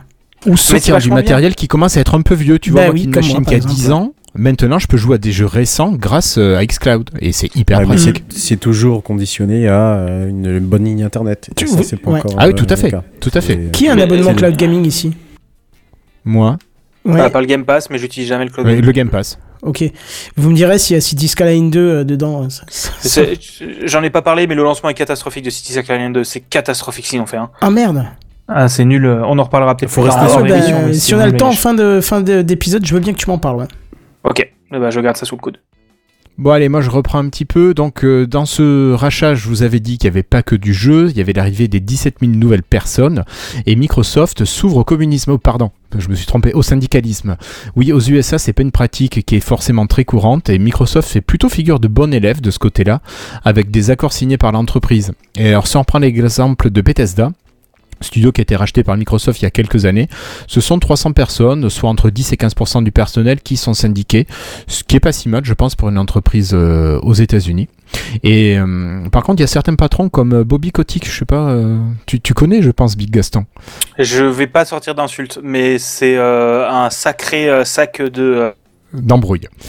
Voilà, et il a un passé assez négatif auprès de ses employés. Microsoft s'est engagé à étendre, je cite, sa culture d'inclusion proactive aux grandes équipes d'Activision Blizzard.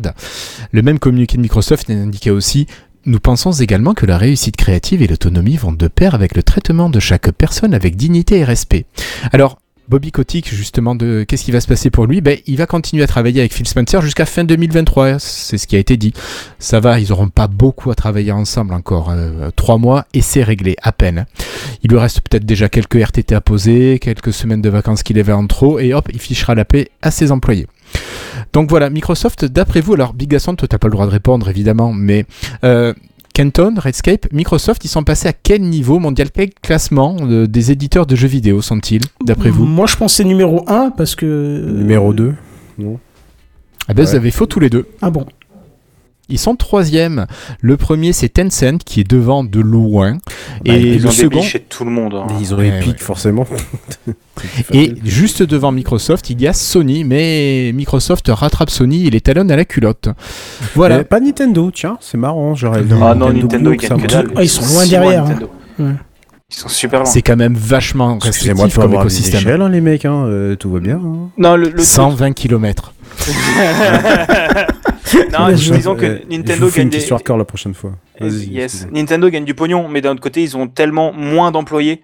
Euh, je pense qu'ils ont, je pense que si Nintendo ont 1000 employés, Nintendo pur, hein, ont 1000 employés, c'est déjà énorme. Je pense qu'ils sont même pas à 1000 employés Nintendo. Euh, ils sont tout petits, hein, je pense, mais c'est juste qu'ils ont des grosses licences et qu'ils sont consoliers et qu'ils sont là depuis des années. Mais voilà. Mais oui, Bobby Voilà. Kotick, euh, Non, mais ça va, il va partir là. Normalement, euh, 2024, il est dehors. Il Mm. foutra la paix à, à ses ex-employés. Après, juste pour Bon, préciser un truc, euh, Oui. Gaston, t'as dit, euh, t'as dit, ils sont pas beaucoup d'employés, Nintendo sont loin derrière. J'ai juste pour rebondir sur ce que j'ai dit au début d'épisode, Minecraft c'est le jeu le plus vendu au monde, d'accord? Mais si on parle de licence, Mario c'est le jeu le plus vendu au monde, c'est-à-dire sous toutes ces versions différentes du jeu, tu vois. oui, oui, Donc mais ça je- reste quand même une entreprise qui est pas, euh, c'est c'est pas Atari quoi. Non, non, c'est pas, Oui. c'est pas. euh, Et Atari, c'est Infogrames hein, pour info. Euh, je drop ça comme ça. Infogrames, ça c'est renommé Atari.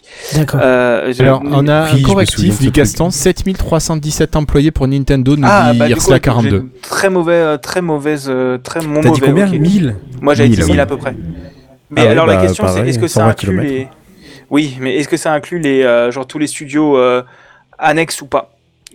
Genre euh, qui ont été rachetés, qui ont été revendus, etc. Je sais pas. Mais euh, mon mauvais, du coup, mon mauvais. Euh, très mon mauvais. Mais du coup, oui, je te, je te, je profite de te voler de la fin de la fin de ta news pour revenir un peu sur ce qu'a fait Bobby Kotick. Mm. C'est une, Prends la suite. c'est une personne qui a été vraiment détestable. C'est c'est une personne qui était avec toutes les histoires de harcèlement possible aux fesses. Le, le anti-syndicalisme, euh, euh, pas possible. hein. C'était limite du Amazon ce qu'il faisait en termes d'anti-syndicalisme. Euh, anti-inclusivité, c'est aussi lui qui a euh, plus ou moins euh, mis en place la matrice d'inclusivité dans Overwatch où en gros tu vraiment tu sais euh, bon on le sait que pour toutes les boîtes c'est un peu ça sur l'inclusivité mettre des personnes euh, je sais pas LGB LGBT trans, enfin LGBT, il y a trans dedans, mais LGBT, des personnes de couleur, des minorités. C'est vraiment eux qui ont fait un, c'est plus ou moins à cause de lui qu'il y a un graphique du quel est, quel est le truc qu'il faut aller taper pour avoir le plus de pognon. Genre vraiment, tu sais, le, le, le marketing au plus pétage de plomb possible. Euh, et aussi, c'est plus ou moins à cause de lui que l'intégralité des studios ultra talentueux qui sont au sein d'Activision Blizzard King euh, font que du Call of. Euh, actuellement, euh, il y a Blizzard qui font leur truc dans leur coin parce que ils ont quand même encore un succès d'estime qui est en train de se péter la figure au fur et à mesure. Et Activision, Activision ne sort plus que Call of Duty. Alors que Activision, donc on a pas, t'as parlé de Binox et de Toys for Bob et de Triarch. Donc Triarch, on fait des Call of, mais ils sont excellents là-dedans.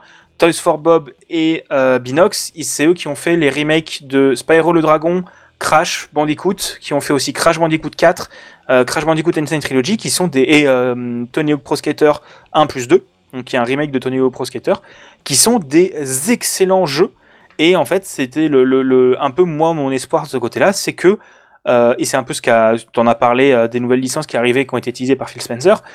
C'est un peu l'espoir que euh, Activision voulait faire que du pognon en faisant du Call of. Microsoft, eux, ils veulent faire du service, donc du Xbox Game Pass. Donc, il doit avoir plus de jeux et pas qu'un seul. Donc, les studios talentueux vont retourner. Donc, on peut espérer qu'on aura à nouveau du Spyro, du Crash Bandicoot et euh, des jeux qui sont aussi qui sont fermés dans le catalogue de Blizzard. On peut espérer enfin un mode PvE co- correct dans Overwatch 2. Euh, Enfin, moi, je vois plutôt ça d'un bon œil, au moins pour les équipes, qui passent d'un d'un employeur qui était vraiment catastrophique à Microsoft, qui sont pas le bon samaritain, mais qui ont quand même une politique d'inclusivité qui est quand même bien meilleure. Et, euh, Mais, mais c'est fou ce que tu dis sur Call of Duty parce que quand t'es pas dans la cible, t'en entends plus parler. Moi, je- bon, là récemment, j'ai entendu que ça existait encore, mais j'avais l'impression que ça faisait au moins 5-6 ans qu'il n'y avait plus rien, que c'était mort quoi. Bah parce qu'ils ont un jeu, enfin non, ils en sortent déjà un ou tous les ans ou tous les deux ans. Ah, et je pensais que c'était fini ça, tu vois. Comme quoi, Non, quand t'es pas non. dans Non, la cible du marketing, t'es pas, t'es- t'es- tu sais pas. hein. Et ils ont Même moi, je les vois gros passer. jeux bat- Ah ouais, non, mais c'est un, c'est un énorme truc et c'est un des plus gros Battle Royale encore actuellement avec, euh, avec euh, Warzone, qui est le mode Battle Royale intégré à Call of Duty, qui est l'un des plus gros Battle Royale actuellement. Et en fait, ça a été, euh, Call of Duty, ça a été au début l'un des gros chevals de bataille. En gros, t'as Sony qui d'un côté essayait de montrer en mode non mais Call of Duty c'est le plus gros jeu de tous les temps s'ils rachètent c'est la mort. Et Microsoft qui disait non mais Call of Duty c'est pas c'est pas énorme non plus. Donc en fait ils essayaient de faire et c'est plus ou moins pour ça que c'est les Américains qui avaient bloqué le rachat au début à cause de Call of Duty. Euh, Call of Duty a une histoire tellement importante même en termes de notoriété que c'est hyper difficile de, de, de, de revendre là-dessus Mais on est, on est d'accord que la licence ne tire plus autant d'argent qu'elle pouvait euh, en tirer. Ah, si, si. euh, Ah si, Peut-être pas Bah, autant qu'à la plus grande époque, mais elle en tire autant. toujours Oui, beaucoup. euh, Ah bah elle, en- elle en tire toujours beaucoup et c'est je pense une des plus grosses rentrées d'argent euh, de Activision Ok. Blizzard King. Avec de l'autre côté euh, Candy Crush, euh, qui appartient aussi au même groupe. hein. Donc euh, Microsoft vient racheter Candy Crush hein, aussi pour info. Oui, non, mais ça, je, je, je sais, mais que Candy Crush euh, tire autant de revenus qu'un Call of Duty me m'étonnera toujours. Mais bon, bref. je Mais suis pas là euh, pour juger mes contemporains. oui, mais mais en C'est fait joliment euh, dit. pour Microsoft c'est un bon ça va être un enfer pour les équipes. euh, Enfin ça va être très compliqué d'intégrer 17 000, per- euh, 17 000 personnes euh, d'un coup. Mais euh, mais ouais, en fait, pour, pour Microsoft, c'est un deal qui est hyper intéressant. Donc, les, tu parlais de 2033 pour la sortie des jeux sur les autres consoles. C'est un deal qu'ils ont été obligés de signer pour que les, les instances Ben oui, de la oui, concurrence euh, disent, euh, disent que ça passe. C'était, euh, c'est euh, d'un côté, t'as Phil Spencer qui dit euh, si tout le monde joue, euh, on gagne tous. Euh, je pense que si tout le monde pouvait jouer sur Xbox, même si je pense que même si tout le monde pouvait jouer sur Xbox Game Pass, s'il y avait moyen de foutre le Game Pass sur la Switch, je pense qu'il serait content. Euh, honnêtement, euh, je, je sais pas si t'en avais parlé, t'en as parlé, euh, Big Gaston, peut-être que j'étais pas à ce moment-là, mais euh, il y a Ubisoft qui récupère une partie des droits d'exploitation Ouais. pour l'Europe, hein, c'est ça? C'est T'en ça. as Il peut-être récupère parlé, du pas coup. pour l'Europe, pour la Grande-Bretagne. Ah, pour la Grande-Bretagne seulement, excuse-moi. Voilà, pour la c'est Grande-Bretagne c'est seulement parce lu, que l'Europe avait validé le rachat et c'est la Grande-Bretagne qui Ouais. valide, qui bloquait à cause du cloud gaming. Donc ils ont dû faire Ouais, un voilà. nouveau deal avec Ubisoft pour que la CMA accepte. Ça fait beaucoup, ça fait, enfin, c'est- c'est beau- c'est un puzzle quoi. C'est, c'est- ça Tout fait à vraiment fait. beaucoup de. Ouais, juste non, mais un rachat quoi. Enfin, un tu rachat. juste un rachat euh, qui dure depuis, euh, ça fait deux ans, deux trois ans qu'il est. Ça fait 20 20 mois, mois. 20 mois. Et c'est le plus gros rachat de toute l'histoire du jeu vidéo. Euh, mais après, quand tu regardes la, la boîte qui rachète, Activision Blizzard King, c'est un immense truc. Bon, Blizzard est en perte de, perte de vitesse monumentale. parce que euh, Bobby Kotick, enfin c'est même pas une blague, hein, Bobby Kotick fait des décisions de management qui sont détestables juste parce que Activision rapporte plus d'argent. Euh, et donc Blizzard est en perte de vitesse, alors que euh, s'il y avait eu autant d'argent mis sur Overwatch 2 que sur Call of Duty, ça aurait été un excellent jeu. Euh, Alors que Blizzard a toujours des licences qui ont marqué des joueurs, qui marquent toujours les joueurs. Bien sûr. Euh, moi, je mais parle- elles- on parlait de StarCraft, euh, il y avait aussi Hearthstone, euh, Diablo. il y a- il y a, hum, oui, Diablo, bien sûr. euh, voilà, Diablo par exemple. Enfin, Euh, et quand tu, tu peux pas t'asseoir sur des licences aussi fortes que celle-ci qui Euh, rassemblent mm, toujours mais autant de joueurs, quoi. non, non, non, qui rassemble. euh, WoW est en perte de vitesse depuis une dizaine d'années. Euh, ils essayent de, de, Ouais, de ouais, jouer. ouais, ouais, ouais. WoW est, sur- est en perte de vitesse depuis une dizaine d'années. Ils essayent de jouer sur la film nostalgique avec euh, WoW classique, mais ça marche pas euh, parce que les gens préfèrent aller sur des bons MMO comme euh, Final Fantasy XIV. Euh, oui, je dis les termes, mais j'assume. Euh, pour Overwatch, euh, Overwatch 2 est un- une pompe à pognon monumentale, alors que le jeu est très bien en termes de gameplay, c'est un jeu incroyable, mais c'est une pompe à fric, genre j'ai jamais vu ça. Euh, Starcraft 2, bah il y a pas eu de Starcraft depuis Starcraft 2, ça fait plus de 10 ans. Bah oui. Euh, Il y a eu toute Ce type de... jeu, de toute façon, est de moins en moins répandu. hein. Ah non non bah non Starcraft c'est euh, Starcraft c'est quand même alors euh, non Warcraft c'était le premier jeu qui a fait Dota qui a fait League of Legends. Donc euh, techniquement le MOBA vient de, de Starcraft et c'est des Mhm. jeux qui sont encore assez joués. C'est juste qu'il y a pour qu'il y ait e-sport pour qu'il y ait e-sport il faut qu'il y ait soutien de la part des développeurs. Sauf que Blizzard a tué à peu près l'e-sport sur son jeu. Il y a que Overwatch 2 qui a encore de l'e-sport mais Starcraft avait de l'e-sport que, que Bah oui. Blizzard a tué Je me souviens très bien, oui. Heroes of the Storm, qui était le concurrent de League of Legends, il y avait l'e-sport que Blizzard a tué. Overwatch 1 avait l'e-sport que Blizzard a tué. C'est juste qu'ils font que des décisions catastrophiques. Et, euh, et à peu près toutes les bonnes licences que Blizzard ont, même Diablo 4 est euh, complètement naze par rapport à Diablo 2. Euh, Diablo, euh, Diablo, Diablo Immortals, euh, qui est sorti sur mobile, pareil, c'est une pompe afrique monumentale. C'est clair, c'est pas intéressant. C'est un, c'est ouais, euh, niveau pay to win, on est, on est sur retour de les sombres heures de EA. Euh, C'est un enfer de ouf. Euh, Il y a pas une, il y a Warcraft aussi. Warcraft 3, euh, ils ont fait Warcraft 3 Reforge. En fait, ou si tu voulais jouer à Warcraft 3, t'es obligé de jouer à Reforge. Sauf que Reforge, qui est un remake, est moins bien que Warcraft 3. Euh, donc vraiment, ils ont enchaîné les décisions catastrophiques, euh, Blizzard. C'est un enfer. C'est et du coup, moi, je suis très content parce qu'il y aura enfin un bon management parce qu'on a, on peut dire ce qu'on veut. Euh, Microsoft, en termes de, de feuilles de route sur le jeu vidéo, sont excellents. Mais Euh, Phil Spencer est quand même un mec qui a fait énormément pour le jeu vidéo et pour euh, Xbox en général, que ce soit les jeux ou les, les consoles même. Bah, Phil Spencer a, en moins de 20 ans, a proposé un concurrent sérieux à Sony. Euh, Parce que la Xbox première du nom n'était pas un concurrent sérieux. La Xbox Clairement. 360 est euh, la première qui a lancé les jeux indépendants grâce au Xbox Live Arcade. Et c'était les premières consoles avec du vrai online. Euh, la Xbox One, bon, s'est cassé la tête monumentale, euh, À monumentalement. cause de avec sa des sortie, sa présentation. Sa, sa présentation avec le Kinect, c'était pas bien. Euh, le Kinect aussi, qui a un super accessoire technologique, mais ils ont voulu faire du Nintendo et c'est pas leur, leur cam. Euh, et la Xbox Series, qui est pour moi la meilleure console. Et il y a juste eu le Game Pass entre temps, qui a révolutionné la manière dont on consomme le jeu vidéo. Et on, enfin, je le vois bien avec la conférence euh, qu'on a eue de la part de quelqu'un de Xbox qui est venu nous, parler il y a deux semaines à l'école. La plupart des gens qui veulent sortir sur Xbox ne veulent pas sortir sur Xbox, veulent le Game Pass. Parce que c'est un deal tellement intéressant que tu ne peux juste plus faire un jeu et financer un jeu. Enfin, tu peux aussi, bien sûr que oui, mais le Game Pass est une rentrée d'argent tellement importante. En fait, Phil Spencer a transformé Xbox en un concurrent sérieux à Sony, qui était là depuis un peu plus longtemps que eux. Beaucoup plus longtemps quand même. Bah non, la PlayStation 1 c'est 95, la première Xbox ça date de 2004, 10 ans de plus. Euh, même non, non, plus tôt. Xbox, c'est Euh, 2002. 2002 Ouais, 2003. deux- ouais. Bah, Ouais, je sais pas, j'étais pas né. Donc, euh, enfin, pour la, pour la PlayStation 1, j'étais pas né. Mais euh, la Xbox. pour la euh, Xbox, t'étais pas non plus très très vieux. Non, j'étais t'étais pas, non vieux. plus très, très vieux. 2002. 15 2002, novembre ouais. 2002. Ouais, non, j'étais pas très, j'étais pas très vigousse. Mais, euh, mais vraiment, Phil Spencer est en plus une personne qui est très, euh, je pense, très humaine et très chouette. Et, euh, et Microsoft ont aussi un truc qui est très important. On fait énormément pour l'inclusivité. Euh, et bien avant Sony. Oui, oui. Euh, Sony, euh, Sony le font un peu.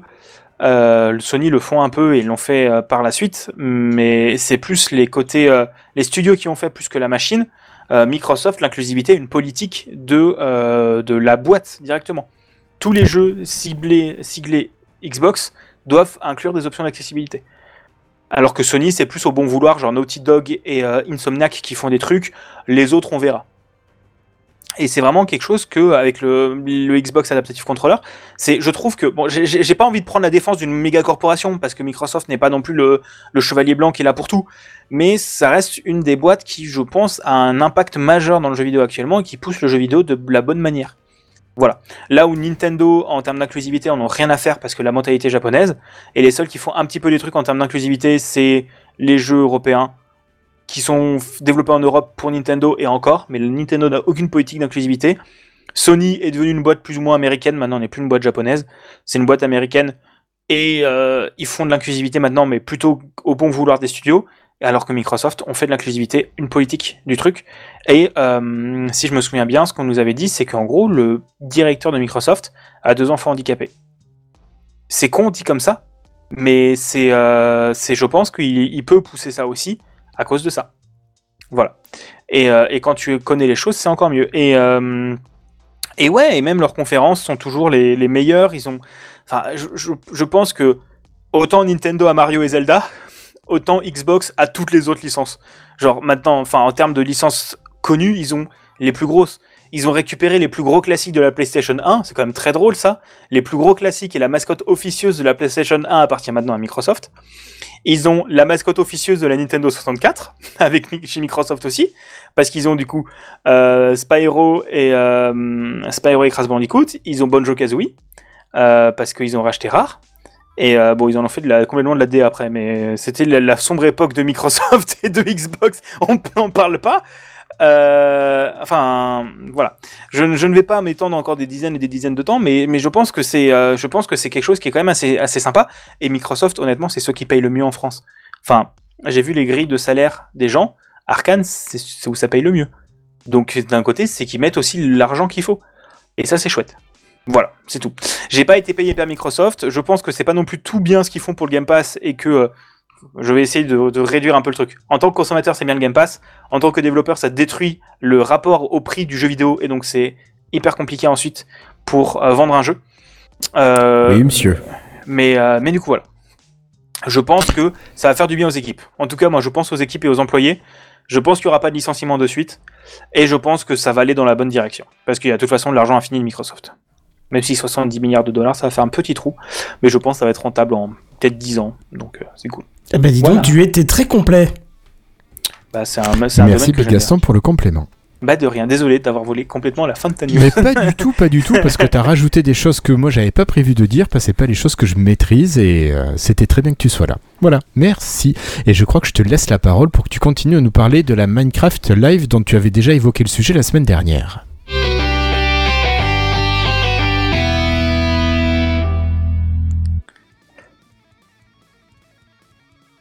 Pardon. Euh, oui, voilà, Big Gaston. Ouais, j'attendais mon pseudo, Ça j'attendais peut, mon ça, pseudo. ouais. ça- ça peut durer super Non, longtemps. non, mais Ah parce ouais, qu'on dit que je je- joue avec les cams, mais en fait, il y a des soucis de, de vos cams, elles disparaissent, reviennent, je sais pas pourquoi. Ouais, ouais. La magie. Euh, non, moi je vais vous parler du coup d'un autre studio Microsoft hein, qui c'était le premier qu'ils ont racheté. Hein, pour pour l'histoire, hein, ils ont racheté Mojang vers 2012 ou un truc comme ça. Euh, C'était le premier qu'ils ont racheté. Ensuite il y a eu Bethesda, ensuite euh, Activision. Bref, je vous ai parlé de la Minecraft Live la semaine dernière, donc je me devais quand même de faire un petit euh, petit résumé du coup de la Minecraft Live, donc cette conférence qui annonce la prochaine mise à jour de Minecraft qui sera la 1.21. Euh, ils ont annoncé un truc qui s'appelle la Trial Chambers, qui va être un donjon généré procéduralement que tu trouveras dans les souterrains de Minecraft. euh, pour avoir des challenges et des combattre des monstres, etc. Ça peut être rigolo. Ils ont ajouté des nouveaux blocs décoratifs à base de teuf et de cuivre. C'est cool. C'est pas euh, Oui, pas. révolutionnaire, c'est ok tiers.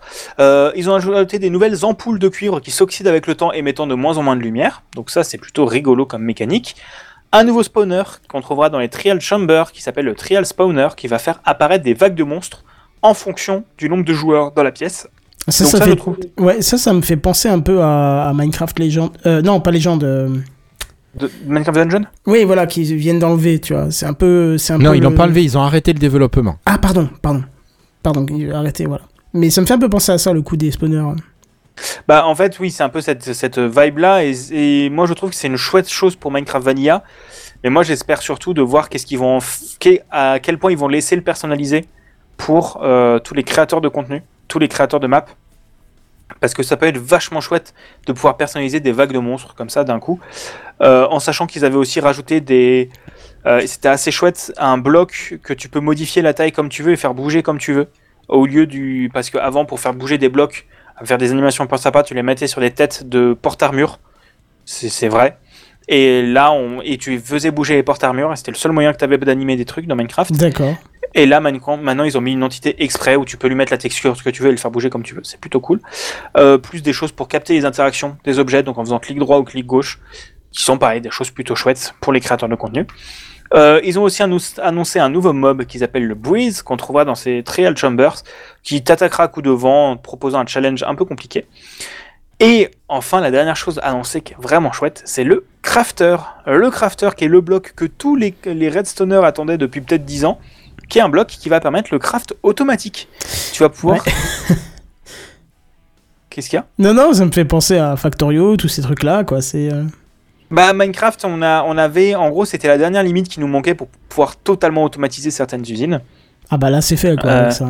C'est totalement fait, l'interface est plutôt chouette, la manière de fonctionnement, en gros, tu as une grille de 9 par 9, tu peux verrouiller des cases pour que les items se mettent pas dedans, et les items se mettent en haut, de gauche à droite, euh, en- dans l'ordre dans lesquels tu les insères, donc c'est parfait pour automatiser à peu près ce que tu veux, et ça marche extrêmement bien.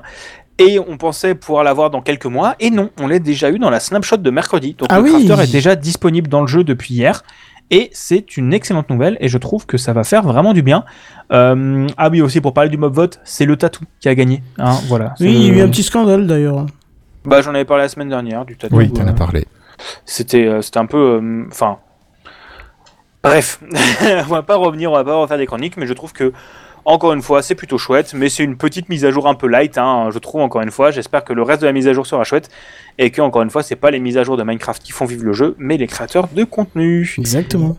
Et je vais repasser la parole à Monsieur Hirslo.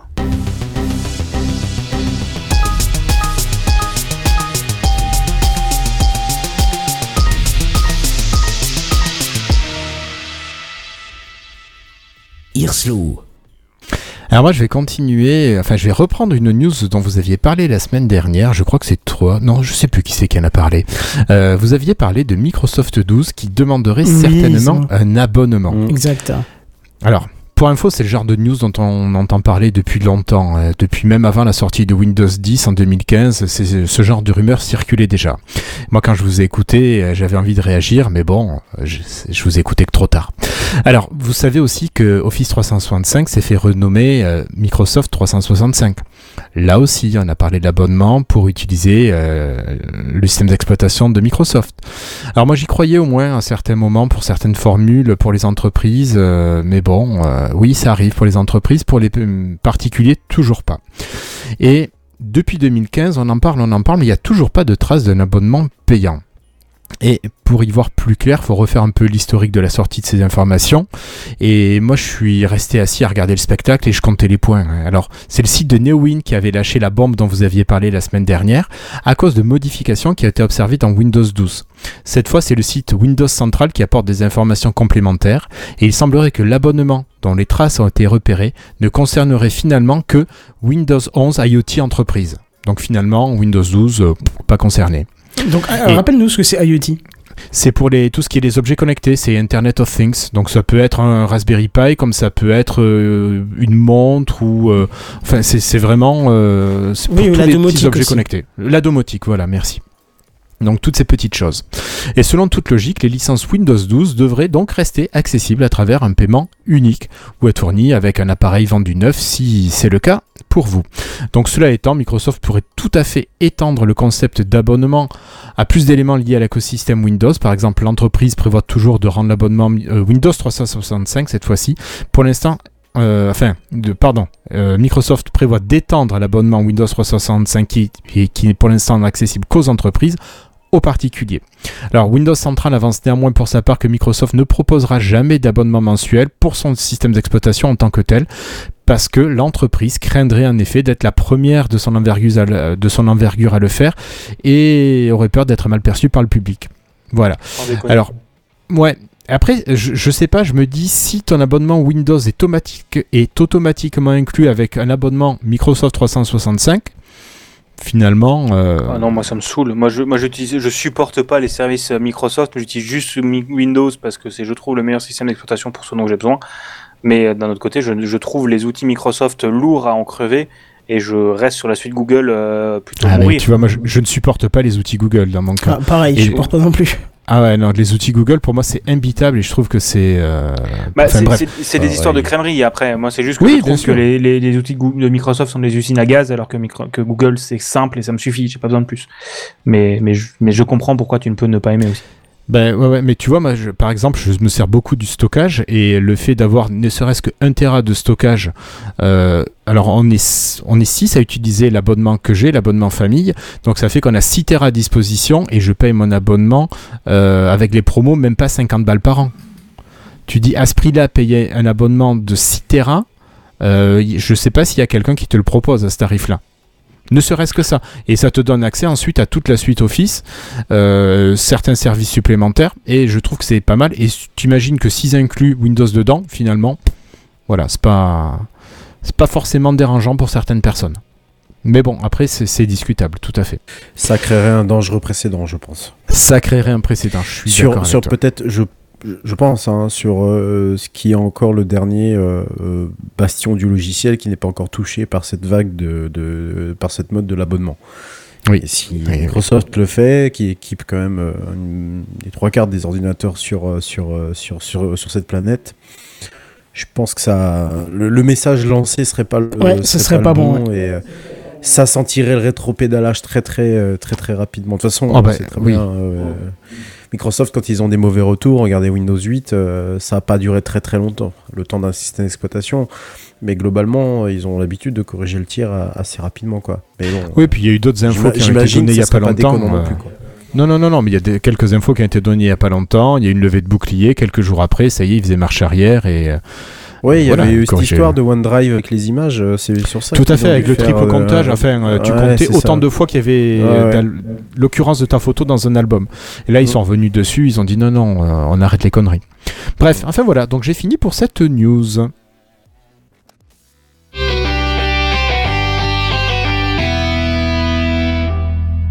Alors c'est une information rapide, Microsoft et les poches percées ou trop pleines, je ne sais pas. Euh, on a dit un peu plus tôt que Microsoft venait de dépenser 68 milliards de dollars pour un petit rachat de euh, studios de jeux vidéo. Et bien maintenant c'est le fisc américain qui réclame 29 milliards de dollars à Microsoft pour des erreurs de déclaration d'impôts euh, entre 2004 et 2013. Et là on parle pas des intérêts, on parle juste de ce que le fisc demande à Microsoft net. Euh, enfin, juste pour euh, ce qui n'a pas été déclaré comme il faut. Donc après, il faut rajouter les dommages et intérêts, ça fera beaucoup de sous. Bien sûr, Microsoft a fait appel de cette décision et a mis ses avocats sur le coup. Du coup, ben, passons à la news suivante.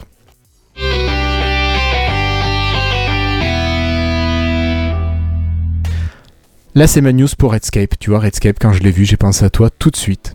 Et je crois que toute l'équipe euh, Redscape pense à toi et, et veut au moins un sujet d'IA par épisode. Cette fois-ci, c'est pour toi, c'est pour te faire plaisir. Je vais te parler d'Athéna. Tu connais Athéna? Pas du tout. Bah, je connais la, la, mais euh, c'est tout. Oui. Eh bien, cette fois-ci, Athéna, c'est le nouveau de la puce électronique par Microsoft dédié à l'IA. Alors, vous savez peut-être qu'actuellement, c'est Nvidia qui met de la danse des puces dédiées à l'IA. Et c'est cette entreprise qui fournit nombre de matériel qui sert à entraîner les modèles tels que ChatGPT ou Bing Chat. Nvidia accapare simplement 80% du marché, c'est rien. hein. Et cela marche tellement bien pour Nvidia que l'entreprise n'arrive même plus à répondre aux demandes et sa valeur en bourse a explosé depuis le début de l'année. Alors Microsoft a lancé il y a déjà plusieurs années le projet Athena, qui est un projet dédié à la mise au point d'une puce maison, euh, dédiée à l'intelligence artificielle. Ça fait deux fois dédié, c'est un petit peu trop. De cette manière, donc Microsoft réduirait sa dépendance vis-à-vis de Nvidia et de son hardware. Et dans ce qui se raconte en coulisses, il semblerait aussi que Microsoft cherche à intégrer l'IA dans sa future de génération de consoles qui est prévue pour 2028. Et cette IA servirait à faire du deep learning, alors c'est peut-être un petit peu mieux que le terme d'IA, dans un. NPU, un Neural Processing Unit, qui pourrait permettre de se placer face au DLSS, euh, DLSS de Nvidia. Peut-être que tu pourras nous en retoucher deux mots, Big Gaston, mais on en saura un petit peu plus le mois prochain dans les conférences ICNIT qui ont lieu entre le 14 et le 17 novembre à Seattle. Big Gaston, peut-être euh, le DLSS Le DLSS, on en avait parlé quand, euh, euh, c'est, Ubisoft, quand Apple l'avait annoncé en grande pompe en mode oh là là, c'est une nouveauté de ouf sur l'iPhone. Le principe du DLSS, c'est que tu rends ton jeu à une plus petite résolution. Au lieu de le rendre en 4K, tu le rends, imaginons, en 1920. Donc ça veut dire que tu rends beaucoup moins de pixels, donc c'est vachement plus léger de rendre ton image. Et tu utilises ensuite l'intelligence artificielle, sur l'intelligence artificielle qui a été soit pour Nvidia, je pense, entraînée sur le jeu spécifiquement, soit sur des jeux en général, pour upscale en 4K, euh, en sachant que le travail sur l'IA se fait dans une euh, dans une dans des cœurs dédiés qui sont les Tensor Core sur les dernières RTX, qui sont dédiés à faire de l'intelligence artificielle très spécialisée. Donc ça ne te bouffe que dalle dans ta mémoire de calcul de ta game- de ta de ta de ta carte graphique. Carte Et autant- graphique, ouais. Si je trouve que le ray tracing c'est un peu overkill euh, vu toutes les astuces qu'on a déjà trouvées dans le jeu vidéo, de l'autre je trouve que le DLSS est une très bonne idée. Voilà. Ok, merci beaucoup Big Gaston. Et pour ma part, j'ai fini cette parenthèse Microsoft et je crois qu'on va rendre hommage à quelqu'un d'important.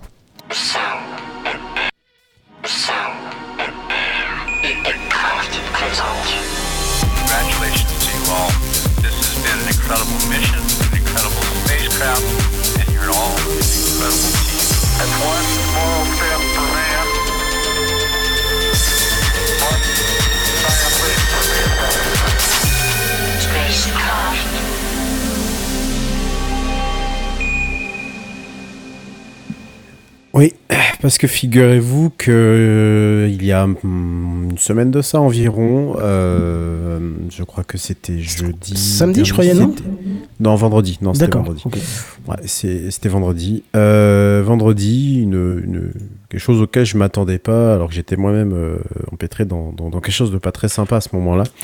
Euh, une, une nouvelle est, est- est tombée, euh, celle de la mort d'Hubert Reeves. Alors vous, pour les plus jeunes, je, je- je pense euh, notamment à Bigaston, euh, ça ne vous parlera peut-être pas. Euh, pour les un peu plus vieux d'entre nous, en revanche, c'est une personnalité qu'on avait l'habitude de voir sur de moins en moins souvent ces dernières années euh, sur les Mais d'entendre de- quand même. Et d'entendre, oui, tout à fait. Euh, sur les plateaux de, de- de télévision, euh, mais un peu moins euh, également ces dernières années. Voilà, c'est un, c'est une, une énorme perte parce que c'est, c'était, c'était, c'est presque lui euh, qui me, enfin, il avait euh, une manière de compter euh, les choses. hein, donc c'est un astrophysicien déjà, c'est un vulgarisateur de, de, ce, de celui qu'on aime bien écouter comme des gens à l'époque comme Arun Taziev, comme des Yves Coppens, ou même, en allant encore plus loin, des, des commandants Cousteau, donc des, des gens, des gens euh, dont, euh, voilà, euh, ils se posaient quelque part, ils vous racontaient quelque chose et vous aviez envie de l'écouter. Moi, je me souviens que la, première fois que j'ai... que je l'ai entendu, c'était dans les années 2000, c'était en 2000. À l'époque, en août, passait sur le service public, sur France 2 de mémoire, passait une, émission de Nuit des étoiles, qui était présentée en prime time, hein, à l'époque où globalement l'astronomie faisait euh, autant de parts de marché qu'une Star Academy d'aujourd'hui, ça vous donne une, une idée. Et, euh, j'adorais l'écouter, enfin, il me fascinait, j'a- j'a- j'aimais bien son accent. Alors c'est un, il est né à Montréal, hein, c'est un Canadien d'origine qui a été naturalisé français, euh, je crois au milieu des années 50-60 par là, euh, qui a eu une carrière tout à fait immense, hein, parce qu'au-delà de son talent de, de, conteur, au-delà du fait que ça soit un, grand mélomane, mais aussi un grand défenseur de la nature, je, je reviendrai un peu plus tard, c'était surtout l'un des directeurs de recherche au CNRS, mais également au CEA, au commissariat à l'énergie atomique. Il a même travaillé à la NASA, figurez-vous. Il a côtoyé des gens, euh, des, gens, euh, des gens très célèbres euh, là-bas. J'ai même lu, vu dans un article, j'ai croisé dans un article, il aurait croisé Oppenheimer, ça vous donne une petite idée. Voilà, c'est- en fait, il fait partie de cette classe de personnes, de, de gens euh, comme toi. euh, je sais qu'Anton qui est fan de Carl Sagan, euh, qui avait ce, ce, ce, ce talent naturel pour vous emmener très loin et, et- et vous et, vous simplement vous transporter vers des vers des, des, des concepts en fait qui sont très compliqués mais vulgarisés de manière Et il très savait simple. nous faire rêver, quoi. Exactement. Je me souviens, moi, de- d'avoir lu, d'avoir été marqué. euh, je devais avoir 11-12 ans quand j'ai emprunté à la bibliothèque Poussière d'étoiles. euh, cette fameuse euh, phrase Nous sommes tous des, des issus, euh, nous sommes tous des poussières Euh, merci Randall pour le jeu de mots. Euh, nous, sommes tous issus de, de poussière d'étoiles, hein, ce qui globalement est assez vrai, hein, puisque euh, nous sommes, euh, nous sommes la composante, euh, nous sommes des composants de, ce qui a été créé dans l'univers auparavant et qui était au cœur des étoiles. hein, je l'ai souvent rappelé ici. Et, quand je le voyais à la télévision, je m'arrêtais toujours. Quand je l'entendais à la radio, je m'a- je- je- je- je- je m'arrêtais toujours. Euh, quand je, sur YouTube, il m'arri- il m'arrivait euh, encore d'aller regarder ses conférences. Euh, parce que même si il y, a, beaucoup de choses que je, je- peux vous recracher en termes de théorie, tout ça, lui, il a ce petit, ce petit quelque chose pour nous emmener avec euh, de la poésie. Je l'écoutais encore cet après-midi, euh, puisqu'on on prépare un hommage euh, pour demain soir dans ASPCMR. Euh, je l'écoutais encore cet après-midi dans une série d'émissions sur France Culture, et euh, je me suis même pas rendu compte que j'étais déjà arrivé à destination. Pourtant, l'émission ne durait que 30 minutes. J'étais en voiture, et euh, je l'écoutais, et il m'a il parlait simplement de ses origines, hein, donc euh, il est né à Montréal de- dans une famille de, trois enfants, Euh, et, et, euh, après il est parti en Belgique, et puis ensuite il a fini par atterrir en, en France, et il est mort d'ailleurs à Paris. Et, et je, je- voilà, il a, il a été énormément il rendu était malade, on savait quelque chose là-dessus? Non, non, il était. Il avait qu'il est mort de 92 ou vieillesse. 93 ans 80 91, 93, ouais. 91. 91, d'accord. 91. Il est né le 13 juillet 1932. Euh, et, euh, et donc, d'avoir quelqu'un, en fait, qui, qui, qui, qui a traversé euh, bah, son époque, hein, il a connu la Seconde Guerre mondiale, euh, il a connu l'arme atomique, euh, il est il était quand même conseiller scientifique à la NASA, euh, il, il- il a été enseigné en Belgique. C'est pas Jojo le- de- quoi. Non, c'est exactement. Et puis d'avoir l'impression qu'il était humble, en fait, c'est, c'est, euh, je, je, je, je, pense que j'ai un gros regret euh, dans, cette vie, c'est de pas l'avoir connu, de pas avoir serré la main. Beaucoup de, beaucoup de gens qui ont rendu hommage. Je pense notamment à des gens euh, assez célèbres dans le monde de l'astronomie comme Eric Lagadec ou encore Florence Porcel qui ont rendu hommage à, ce- à cette personne-là, qui ont eu la chance de le rencontrer parce que je pense que tu passes une heure avec lui. Je- voilà, il t'ouvre, euh, il t'ouvre au grand euh, ce que toi tu, tu, tu voyais tout petit, quoi. Et, et, de voir. euh, et de voir à quel point il avait cette passion pour. je me souviens très bien encore de cette émission dans, en, en année de, enfin, en 2000. euh, par rapport à, ils étaient, je me souviens, je crois, au pic du midi du Bigorre, donc le célèbre, célèbre télescope. Et, et c'est vrai que je me souviens encore de, de, de, cette émission, de sa voix, de sa passion. Et, et, et je me dis que bah, aujourd'hui, on n'a peut-être pas autant de. de- alors, il, y en a- il en- il en reste toujours, quoi, mais aussi peut-être charismatique, euh, avec ce, ce, ce- ce petit, cette petite étincelle, euh, ce petit rien de. Il y a de la science, mais il n'y a peut-être pas que de la science en fait euh, dans tout ça. Il y a aussi, euh, il y a aussi une part de, de, de poésie et on a le droit un peu de, de rêver. Donc voilà, c'était juste un, un petit hommage que je voulais faire à lui. Je, je vous recommande donc Poussière d'étoiles, bien entendu, qui est un Et l'univers expliqué à mes petits-enfants. essentiel. Exactement, tout à fait. Celui-là est l'un de ses premiers livres qui s'appelle Patience dans l'azur, que je vous recommande très très chaudement. Euh, et n'allez pas croire, hein, ce- ces livres sont ultra accessibles. Encore une fois, il était reconnu comme étant un, vulgarisateur euh, scientifique hors pair. Il avait publié d'ailleurs des mémoires en 2008. Et, euh, voilà, je, vous, recommande simplement de, lire ces, euh, ces, livres. Donc, Patience dans l'azur, Poussière d'étoiles, Dernière nouvelle du cosmos produit en 94 et Je n'aurai pas le temps, qui sont ses mémoires, en, en 2008. Moi, en tout cas, je, je, me, lasse pas de le, réécouter depuis euh, la semaine dernière. Et puis, si vous voulez en savoir un peu plus et euh, qu'on aborde un peu plus ce sujet, bah, ça sera demain soir dans un SPCMR spécial en live sur Twitch à 21h. Et j'ai placé ma petite pub et ça fait plaisir. Allez, on passe. euh, Attends, attends, attends, attends. Moi, je veux encore dire un Oui. truc là-dessus. C'est que si Oui. effectivement euh, vous voulez l'écouter, euh, il suffit de prendre n'importe quel flux RSS de, de, de podcast scientifique, euh, de radio, euh, de radio nationale par exemple. Euh, Il y a que des, il y a que des émissions hommages et avec beaucoup d'extraits, voire des rediffusions de, de ces passages dans les émissions. Euh, parce qu'il a été autour de la question, il a été dans la science CQFD, il a été dans plein plein d'émissions scientifiques. Et encore euh, l'année dernière, je crois que je l'avais entendu. Il était dans la science CQFD, il a été invité. Tu vois, je l'ai pas retrouvé sur le Il- site ouais, il me- de ah, France il me- Culture. Il me semble, j'ai cité les podcasts Ou alors dans scientifiques, mais c'est ou peut-être alors dans autre, l'autre émission, la méthode scientifique, celle. Peut-être la méthode scientifique, Scientifique, t'as raison, t'as raison. Ça doit être Ça, ça. à, mon, à mon avis, Nicolas Martin, qui était producteur de l'émission, à mon avis, a dû l'inviter. Je, je, Oui, je oui. pense que C'est- typiquement le voilà. Et euh, mais ça fait bizarre hein, parce que c'est comme ça des, des, des, des gens que, que que par exemple j'ai connu quand j'étais petit qui m'ont Ouais, la marqué télé, mon ouais. inconscient à la télévision euh, parce qu'on avait la chance euh, encore à cette époque La chance d'avoir la télé. Waouh. d'avoir la télé ouais, d'avoir Et. Non, d'avoir des trucs intéressants à la Télé télé. 16 couleurs. Exactement. Et c'est exactement ça, et de, de, de se dire que ce, ce bonhomme-là, tu vois, passer en prime time, là où aujourd'hui on va, te- on, Oh, va on te le passerait passer, plus. On le passerait, on passerait plus, il serait relégué en quatrième partie de soirée, et, et je me dis que, bah, au moins j'ai eu la chance, euh, peut-être de renforcer, parce que déjà à cette époque-là j'étais passionné d'astronomie, mais de, de renforcer encore plus ma- mon, mon, mon goût pour, euh, pour, pour ce qu'il était en train de, de raconter. Et quand vous lisez, nous sommes tous des poussières d'étoiles, quand vous lisez Qui est sa phrase qui restera? ah, qui restera euh, gravé à jamais. Et vous, vous lisez ça, vous dites. euh, alors, faire le chemin mental pour se dire qu'on est tous des poussières d'étoiles, et à la fin, tu te dis, bah oui, c'est tellement logique, et il fallait juste y penser.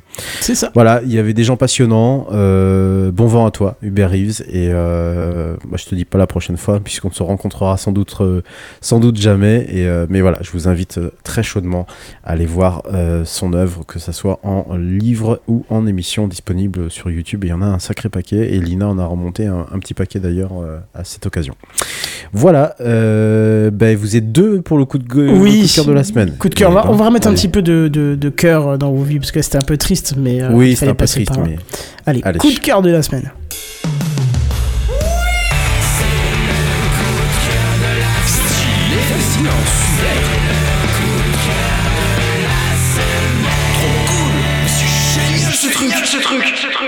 Bigaston, Kenton. Ah là, il y a deux jingles pour Ah le oui, cousin. forcément. Est-ce que tu veux que je commence ou tu veux, ou tu veux commencer Bah écoute, moi je vais lire ta première note. 300 euros. Ok, je lis la deuxième. Une entrée USB-C qui sert juste à faire un écran en plus avec inclus dans caméra. Hub, une nouvelle app de prompteur. Allez, vas-y, explique-nous un peu de quoi tout tu veux parler. Non, on, a- Voilà, on s'est dit on va faire ça un petit tout. peu à l'arrache. Mais euh, en Ouais, euh, on s'en est rendu compte, euh, on, a- on s'est dit qu'on voulait en parler juste avant l'émission, mais on se dit qu'on a bien fait vu la longueur actuelle. Euh, la cible déjà. La cible, c'est vraiment euh, les producteurs de contenu, quoi. Ouais, c'est ça. Donc Elgato, qui est le Apple du, euh, du, euh, du, euh, de la création de contenu, hein, donc des produits extrêmement bien et extrêmement bien foutus et tous connectés les uns aux autres, mais où faut vendre un rein pour te payer la moindre webcam, viennent d'annoncer un nouveau produit qui s'appelle, qui est un prompteur. Donc pour rappel, pour les gens qui ne connaissent pas le principe d'un prompteur, c'est en gros quelque chose que tu vas mettre devant ta caméra qui va avoir une vitre à une vitre inclinée à 45 degrés avec un écran en dessous qui va te permettre de regarder dans les yeux de la caméra et d'avoir le texte. Pour la caméra, tu ne verras pas le texte parce que euh, par des effets de lumière. hein. Et alors que toi, tu verras le texte. Euh, ça existait, hein, bien évidemment. Il y en a déjà à la télé, mais il n'y en avait pas encore trop, trop d'aussi bien intégré, je trouve. Euh, La preuve, j'ai même fabriqué le mien en impression 3D, tu vois. moi, j'en ai acheté un sur Amazon et je me débrouille avec mon téléphone. J'ai dû bidouiller une interface, une application et machin. Donc, c'était un peu l'enfer. Là, ils viennent d'en sortir un. Donc, qui est en gros le boîtier du prompteur avec un écran en dessous que tu vas connecter en USB-C à ton ordinateur qui va se comporter comme un écran supplémentaire à ton ordi sur lequel tu pourras mettre n'importe quelle fenêtre. Donc, eux, ils présentent ça comme étant quelque chose que tu peux soit utiliser avec leur. euh, leur, euh, leur appli à eux qui s'appelle Camera Hub qui permet de gérer un peu les paramètres de leur truc qui inclut maintenant un mode prompteur. Euh, tu peux aussi afficher ton chat Twitch. Donc en Ouais. gros, tu regardes la caméra et tu, tu affiches le chat Twitch comme ça, tu regardes pas sur un autre écran. Ça, ça peut être Euh, sympa, ça. Ça peut être assez sympa. Le produit a l'air, encore une fois, avec Elgato, euh, hyper bien fini. hein. Vraiment, pour tous les produits Elgato que j'ai, c'est à chaque fois des produits parfaitement bien finis, hein. très bien faits, très bien intégrés, très ils, bien foutus. ils ont vraiment nommé leur boîte le chat, El Gato. Sérieux? Non, Euh, Ça, veut dire le chat. ah, je, je, sais- je me Oui, le chat en espagnol, le chat. Bah, D'accord. tu sais, Apple, ça veut dire la pomme. hein. Ouais, voilà. C'est pas mieux. Microsoft fenêtre. Excuse-moi. Non, c'est Windows. ça. Euh, oui, pardon. Ouais, n'importe quoi. Pardon, désolé. Je l'ai- Windows. je l'ai senti venir celui-là, je l'ai senti venir. Ils ont tous des noms de marques euh, en français, ça veut rien dire. Oh, c'est horrible. Bref, excuse-moi, dé- désolé. Y a pas de souci. Mais euh, bah, je trouve que le produit est encore une fois une très bonne chose et c'est toujours intéressant de voir Elgato qui sort des nouveaux produits. Hein. Déjà qu'ils ont sorti les Keylight qui sont des super éclairages qui coûtent à peu près deux reins chacun. Euh, le fond vert que j'ai et que je me sers jamais qui est je trouve l'un des meilleurs fonds verts en tant que créateur de contenu. Euh, ils ont sorti le Camlink qui permet de brancher n'importe quel, n'importe quel euh, boîtier à ton ordinateur. Le Camlink Pro avec quatre entrées HDMI pour un prix de 200 euros qui est honnêtement ridicule. Ou même juste le Stream Deck qui est encore une fois qui existe. Vraiment, ils font du, ils font comme Apple. C'est des choses qui existaient déjà, sauf qu'ils le finissent bien avec une belle interface. Et dans moi les mêmes tarifs optiques, euh, les mêmes tarifs, euh, les mêmes optiques de tarifs, je vais y arriver que, Ah bah que, oui, oui. que Apple, quoi. C'est-à-dire très cher, quoi. Mais, euh, mais ouais, mais ça complète encore une fois leur gamme de, de produits, hein, parce que maintenant ils ont tout de la webcam au micro à la carte son, au Stream Deck, aux éclairages. euh, Ils ont tout, en fait, tout pour la création de contenu et chez eux et marche bien, encore une fois. Donc euh, c'est c'est assez intéressant. Ils sont très présents hein, chez, les, chez les créateurs de contenu. On voit beaucoup de matos euh, Elgato. Bah, quand t'as les moyens, Deck, quoi. bah, quand t'as les moyens de te le payer, t'as rien de mieux. hein. C'est Bah, con, tu hein. peux débuter avec du bricolage et quand tu commences à rentrer un peu de thunes, tu te prends ça, tu vois. Bah c'est ça, quand t'as les moyens, t'as rien de mieux. Là, tu vois, moi j'ai des, j'ai des énormes softbox que j'avais même pas parce que j'ai la flemme. Mais euh, si j'avais 300 balles à claquer dans quelque chose, j'achèterais des Keylight. Hmm. Et le Stream Deck que j'ai, c'est juste un des meilleurs achats que j'ai fait. Je m'en sers à 10% de son potentiel, mais c'est hyper utile. C'est incroyable ce truc. C'est encore une fois un excellent produit. Euh, après, comme tu disais, Kenton, on peut s'en bricoler. Oui, bien sûr. Euh, moi, j'en avais, j'avais pas envie de m'en bricoler un, donc j'en ai acheté un. Ça coûte euh, 70-80 euros. Euh, sauf que l'appli avec était nul, à- nul. Donc en fait, j'ai acheté le prompteur, j'ai acheté la plus petite télé, la plus petite manette possible Bluetooth sur le site de iBitDo qui coûte 15 balles et je me suis codé un petit site de prompteur qui marche avec la télécommande, euh, avec la manette. Donc euh, donc je me suis un peu euh, bidouillé mon propre truc. Mais j'avoue que si j'avais 300 euros à mettre dans un produit comme ça, je le ferais tout de suite parce que c'est encore euh, c'est encore une fois une- un très très bon produit, je trouve. euh, encore une fois. Hum, J'ai juste un peu de de- de- d'appréhension sur la taille. Ça a pas l'air très très grand et je pense qu'il faut que ce soit prêt pour que tu puisses bien lire sur l'écran. Ah Bah, c'est la taille d'un prompteur, hein. je pense qu'il fait exactement la même taille que j'ai, et moi j'arrivais à lire à peu près à 2 mètres. Ouf, c'est très près là, quand même. Oui, mais Ouais, c'est un prompteur qui est fait, là tu vois, là j'ai, euh, là j'utilise ma webcam et mon appareil photo qui est au-dessus, que je pourrais utiliser, et à quoi 50 cm de moi Hmm. C'est fait, c'est pas fait pour un setup où t'es debout, Oui, c'est oui, fait oui. pour un Hmm. setup de, euh, de quand t'es à ton bureau, euh, enfin c'est pour compléter leur type de setup où t'es assis à un bureau quoi. Ouais. Donc dans leur optique ça colle. Après c'est sûr que dans 6 mois ils nous sortent une version XL qui a avec un écran qui est comme ça euh, pour euh, utiliser de loin. Mais bon, à savoir que euh, 300 balles, c'est le prix d'accès du, du téléprompteur. T'as pas le pied qui va avec parce que le pied il est à 80 balles, machin. Faut le préciser. Ah oui. hein. Ah Et t'as pas la sûr. caméra qui est dedans non plus. Ah, Ah bah, bah non. Non, non, non. Parce mais que la mais, caméra, mais elle la- coûte aussi. euh, elle coûte 300 balles aussi. J'ai regardé tout à l'heure. A- ben, je viens de regarder, moi j'en ai vu à 150 balles. Des, ils appellent ça des. Pas des webcams, mais. euh, je sais plus comment ils appellent ça, mais 150 balles Ah la bon, version non pro. Je Ah oui, voilà. Ah, la facecam, la facecam non pro, c'est pas Facecam, celle-là, c'est elle C'est coûte ça. 160 euros. Ouais, Sur leur site. 150. On n'est plus site. à 150 euros près. Oui, c'est sûr. voilà. Mais c'est des excellents, enfin même c'est des excellents pieds. Enfin, si tu, tu te, tu te fournis que chez Elgato, tu sais que c'est du bon produit. Hmm. Mais bon, euh, faut claquer 3 SMIC à peu près. Ouais, c'est ça. Et t'as une belle intégration. Oui, c'est bien. moins, tu Bah, fais nous dans la gueule, nous ne nous respecte pas. C'est pas grave. désolé, je- désolé. Je vais même pas attendre deux secondes que je place un jingle, quoi. Bon. Vas-y, jingle. Allez, c'est parti. Alors attention, c'est parti. C'est les news en bref.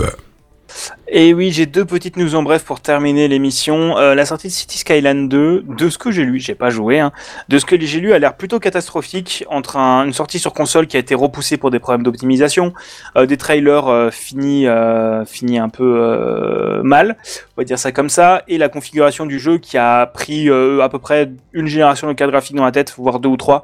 Qu'est-ce que tu veux dire est- par là? Euh, c'était annoncé configuration minimum une RTX 3080, euh, 3060 ou 3070. On est passé sur une 4090 et ça tourne à 20 F- et ça tourne à 40 FPS quoi. Donc le jeu n'est Pas actuellement du tout optimisé, quoi. non, on n'est pas très bien optimisé, pas très bien terminé.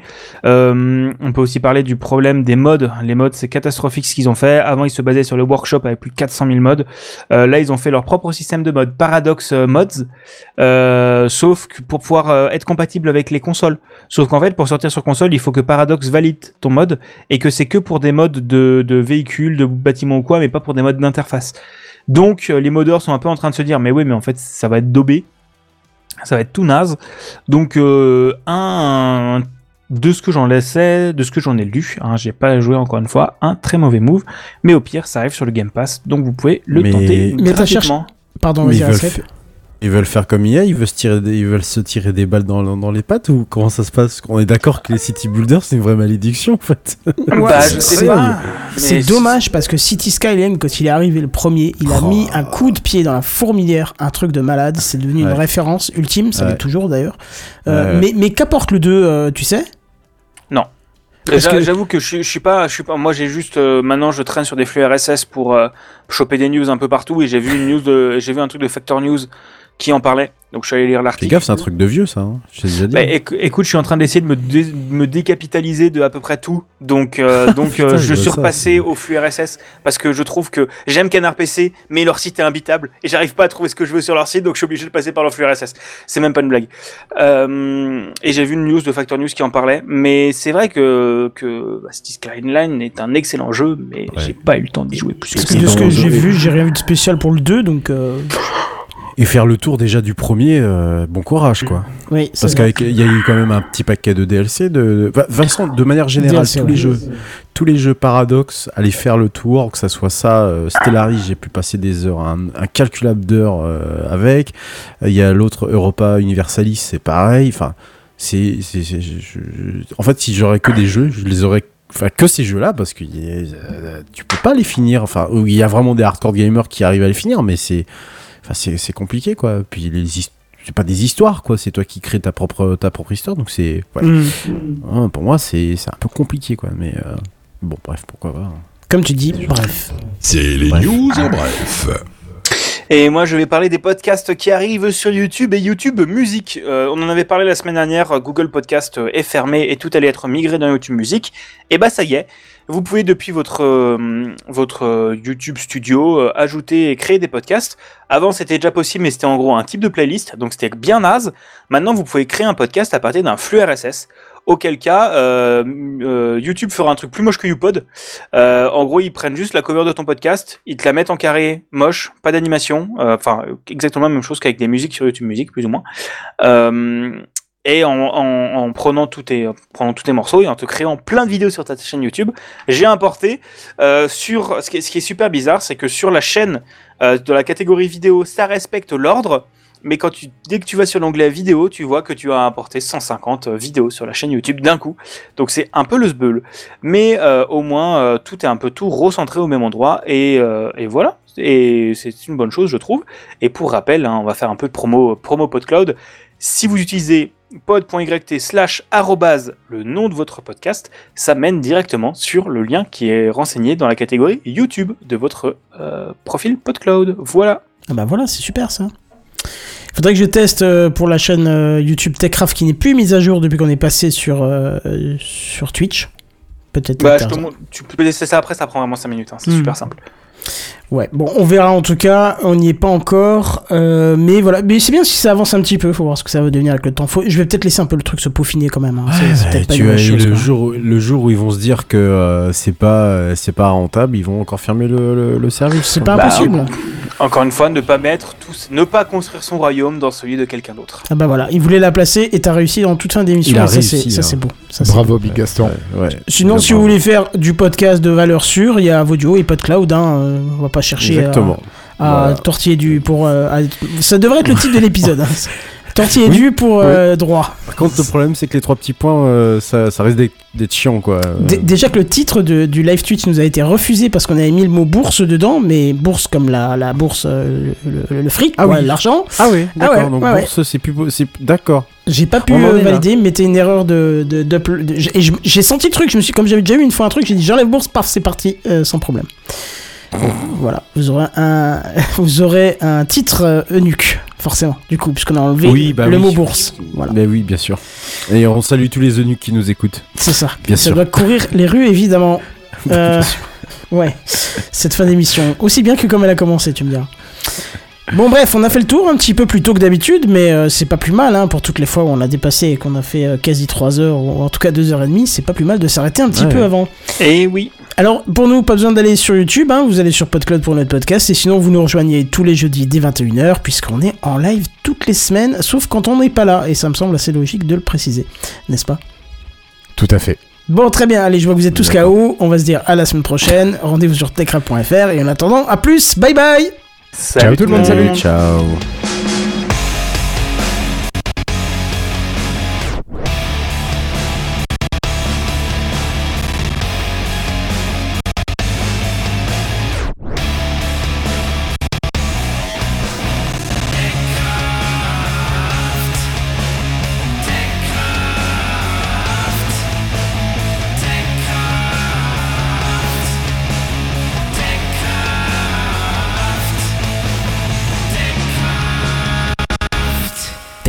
Live tous les jeudis dès 21h sur live.techcraft.fr.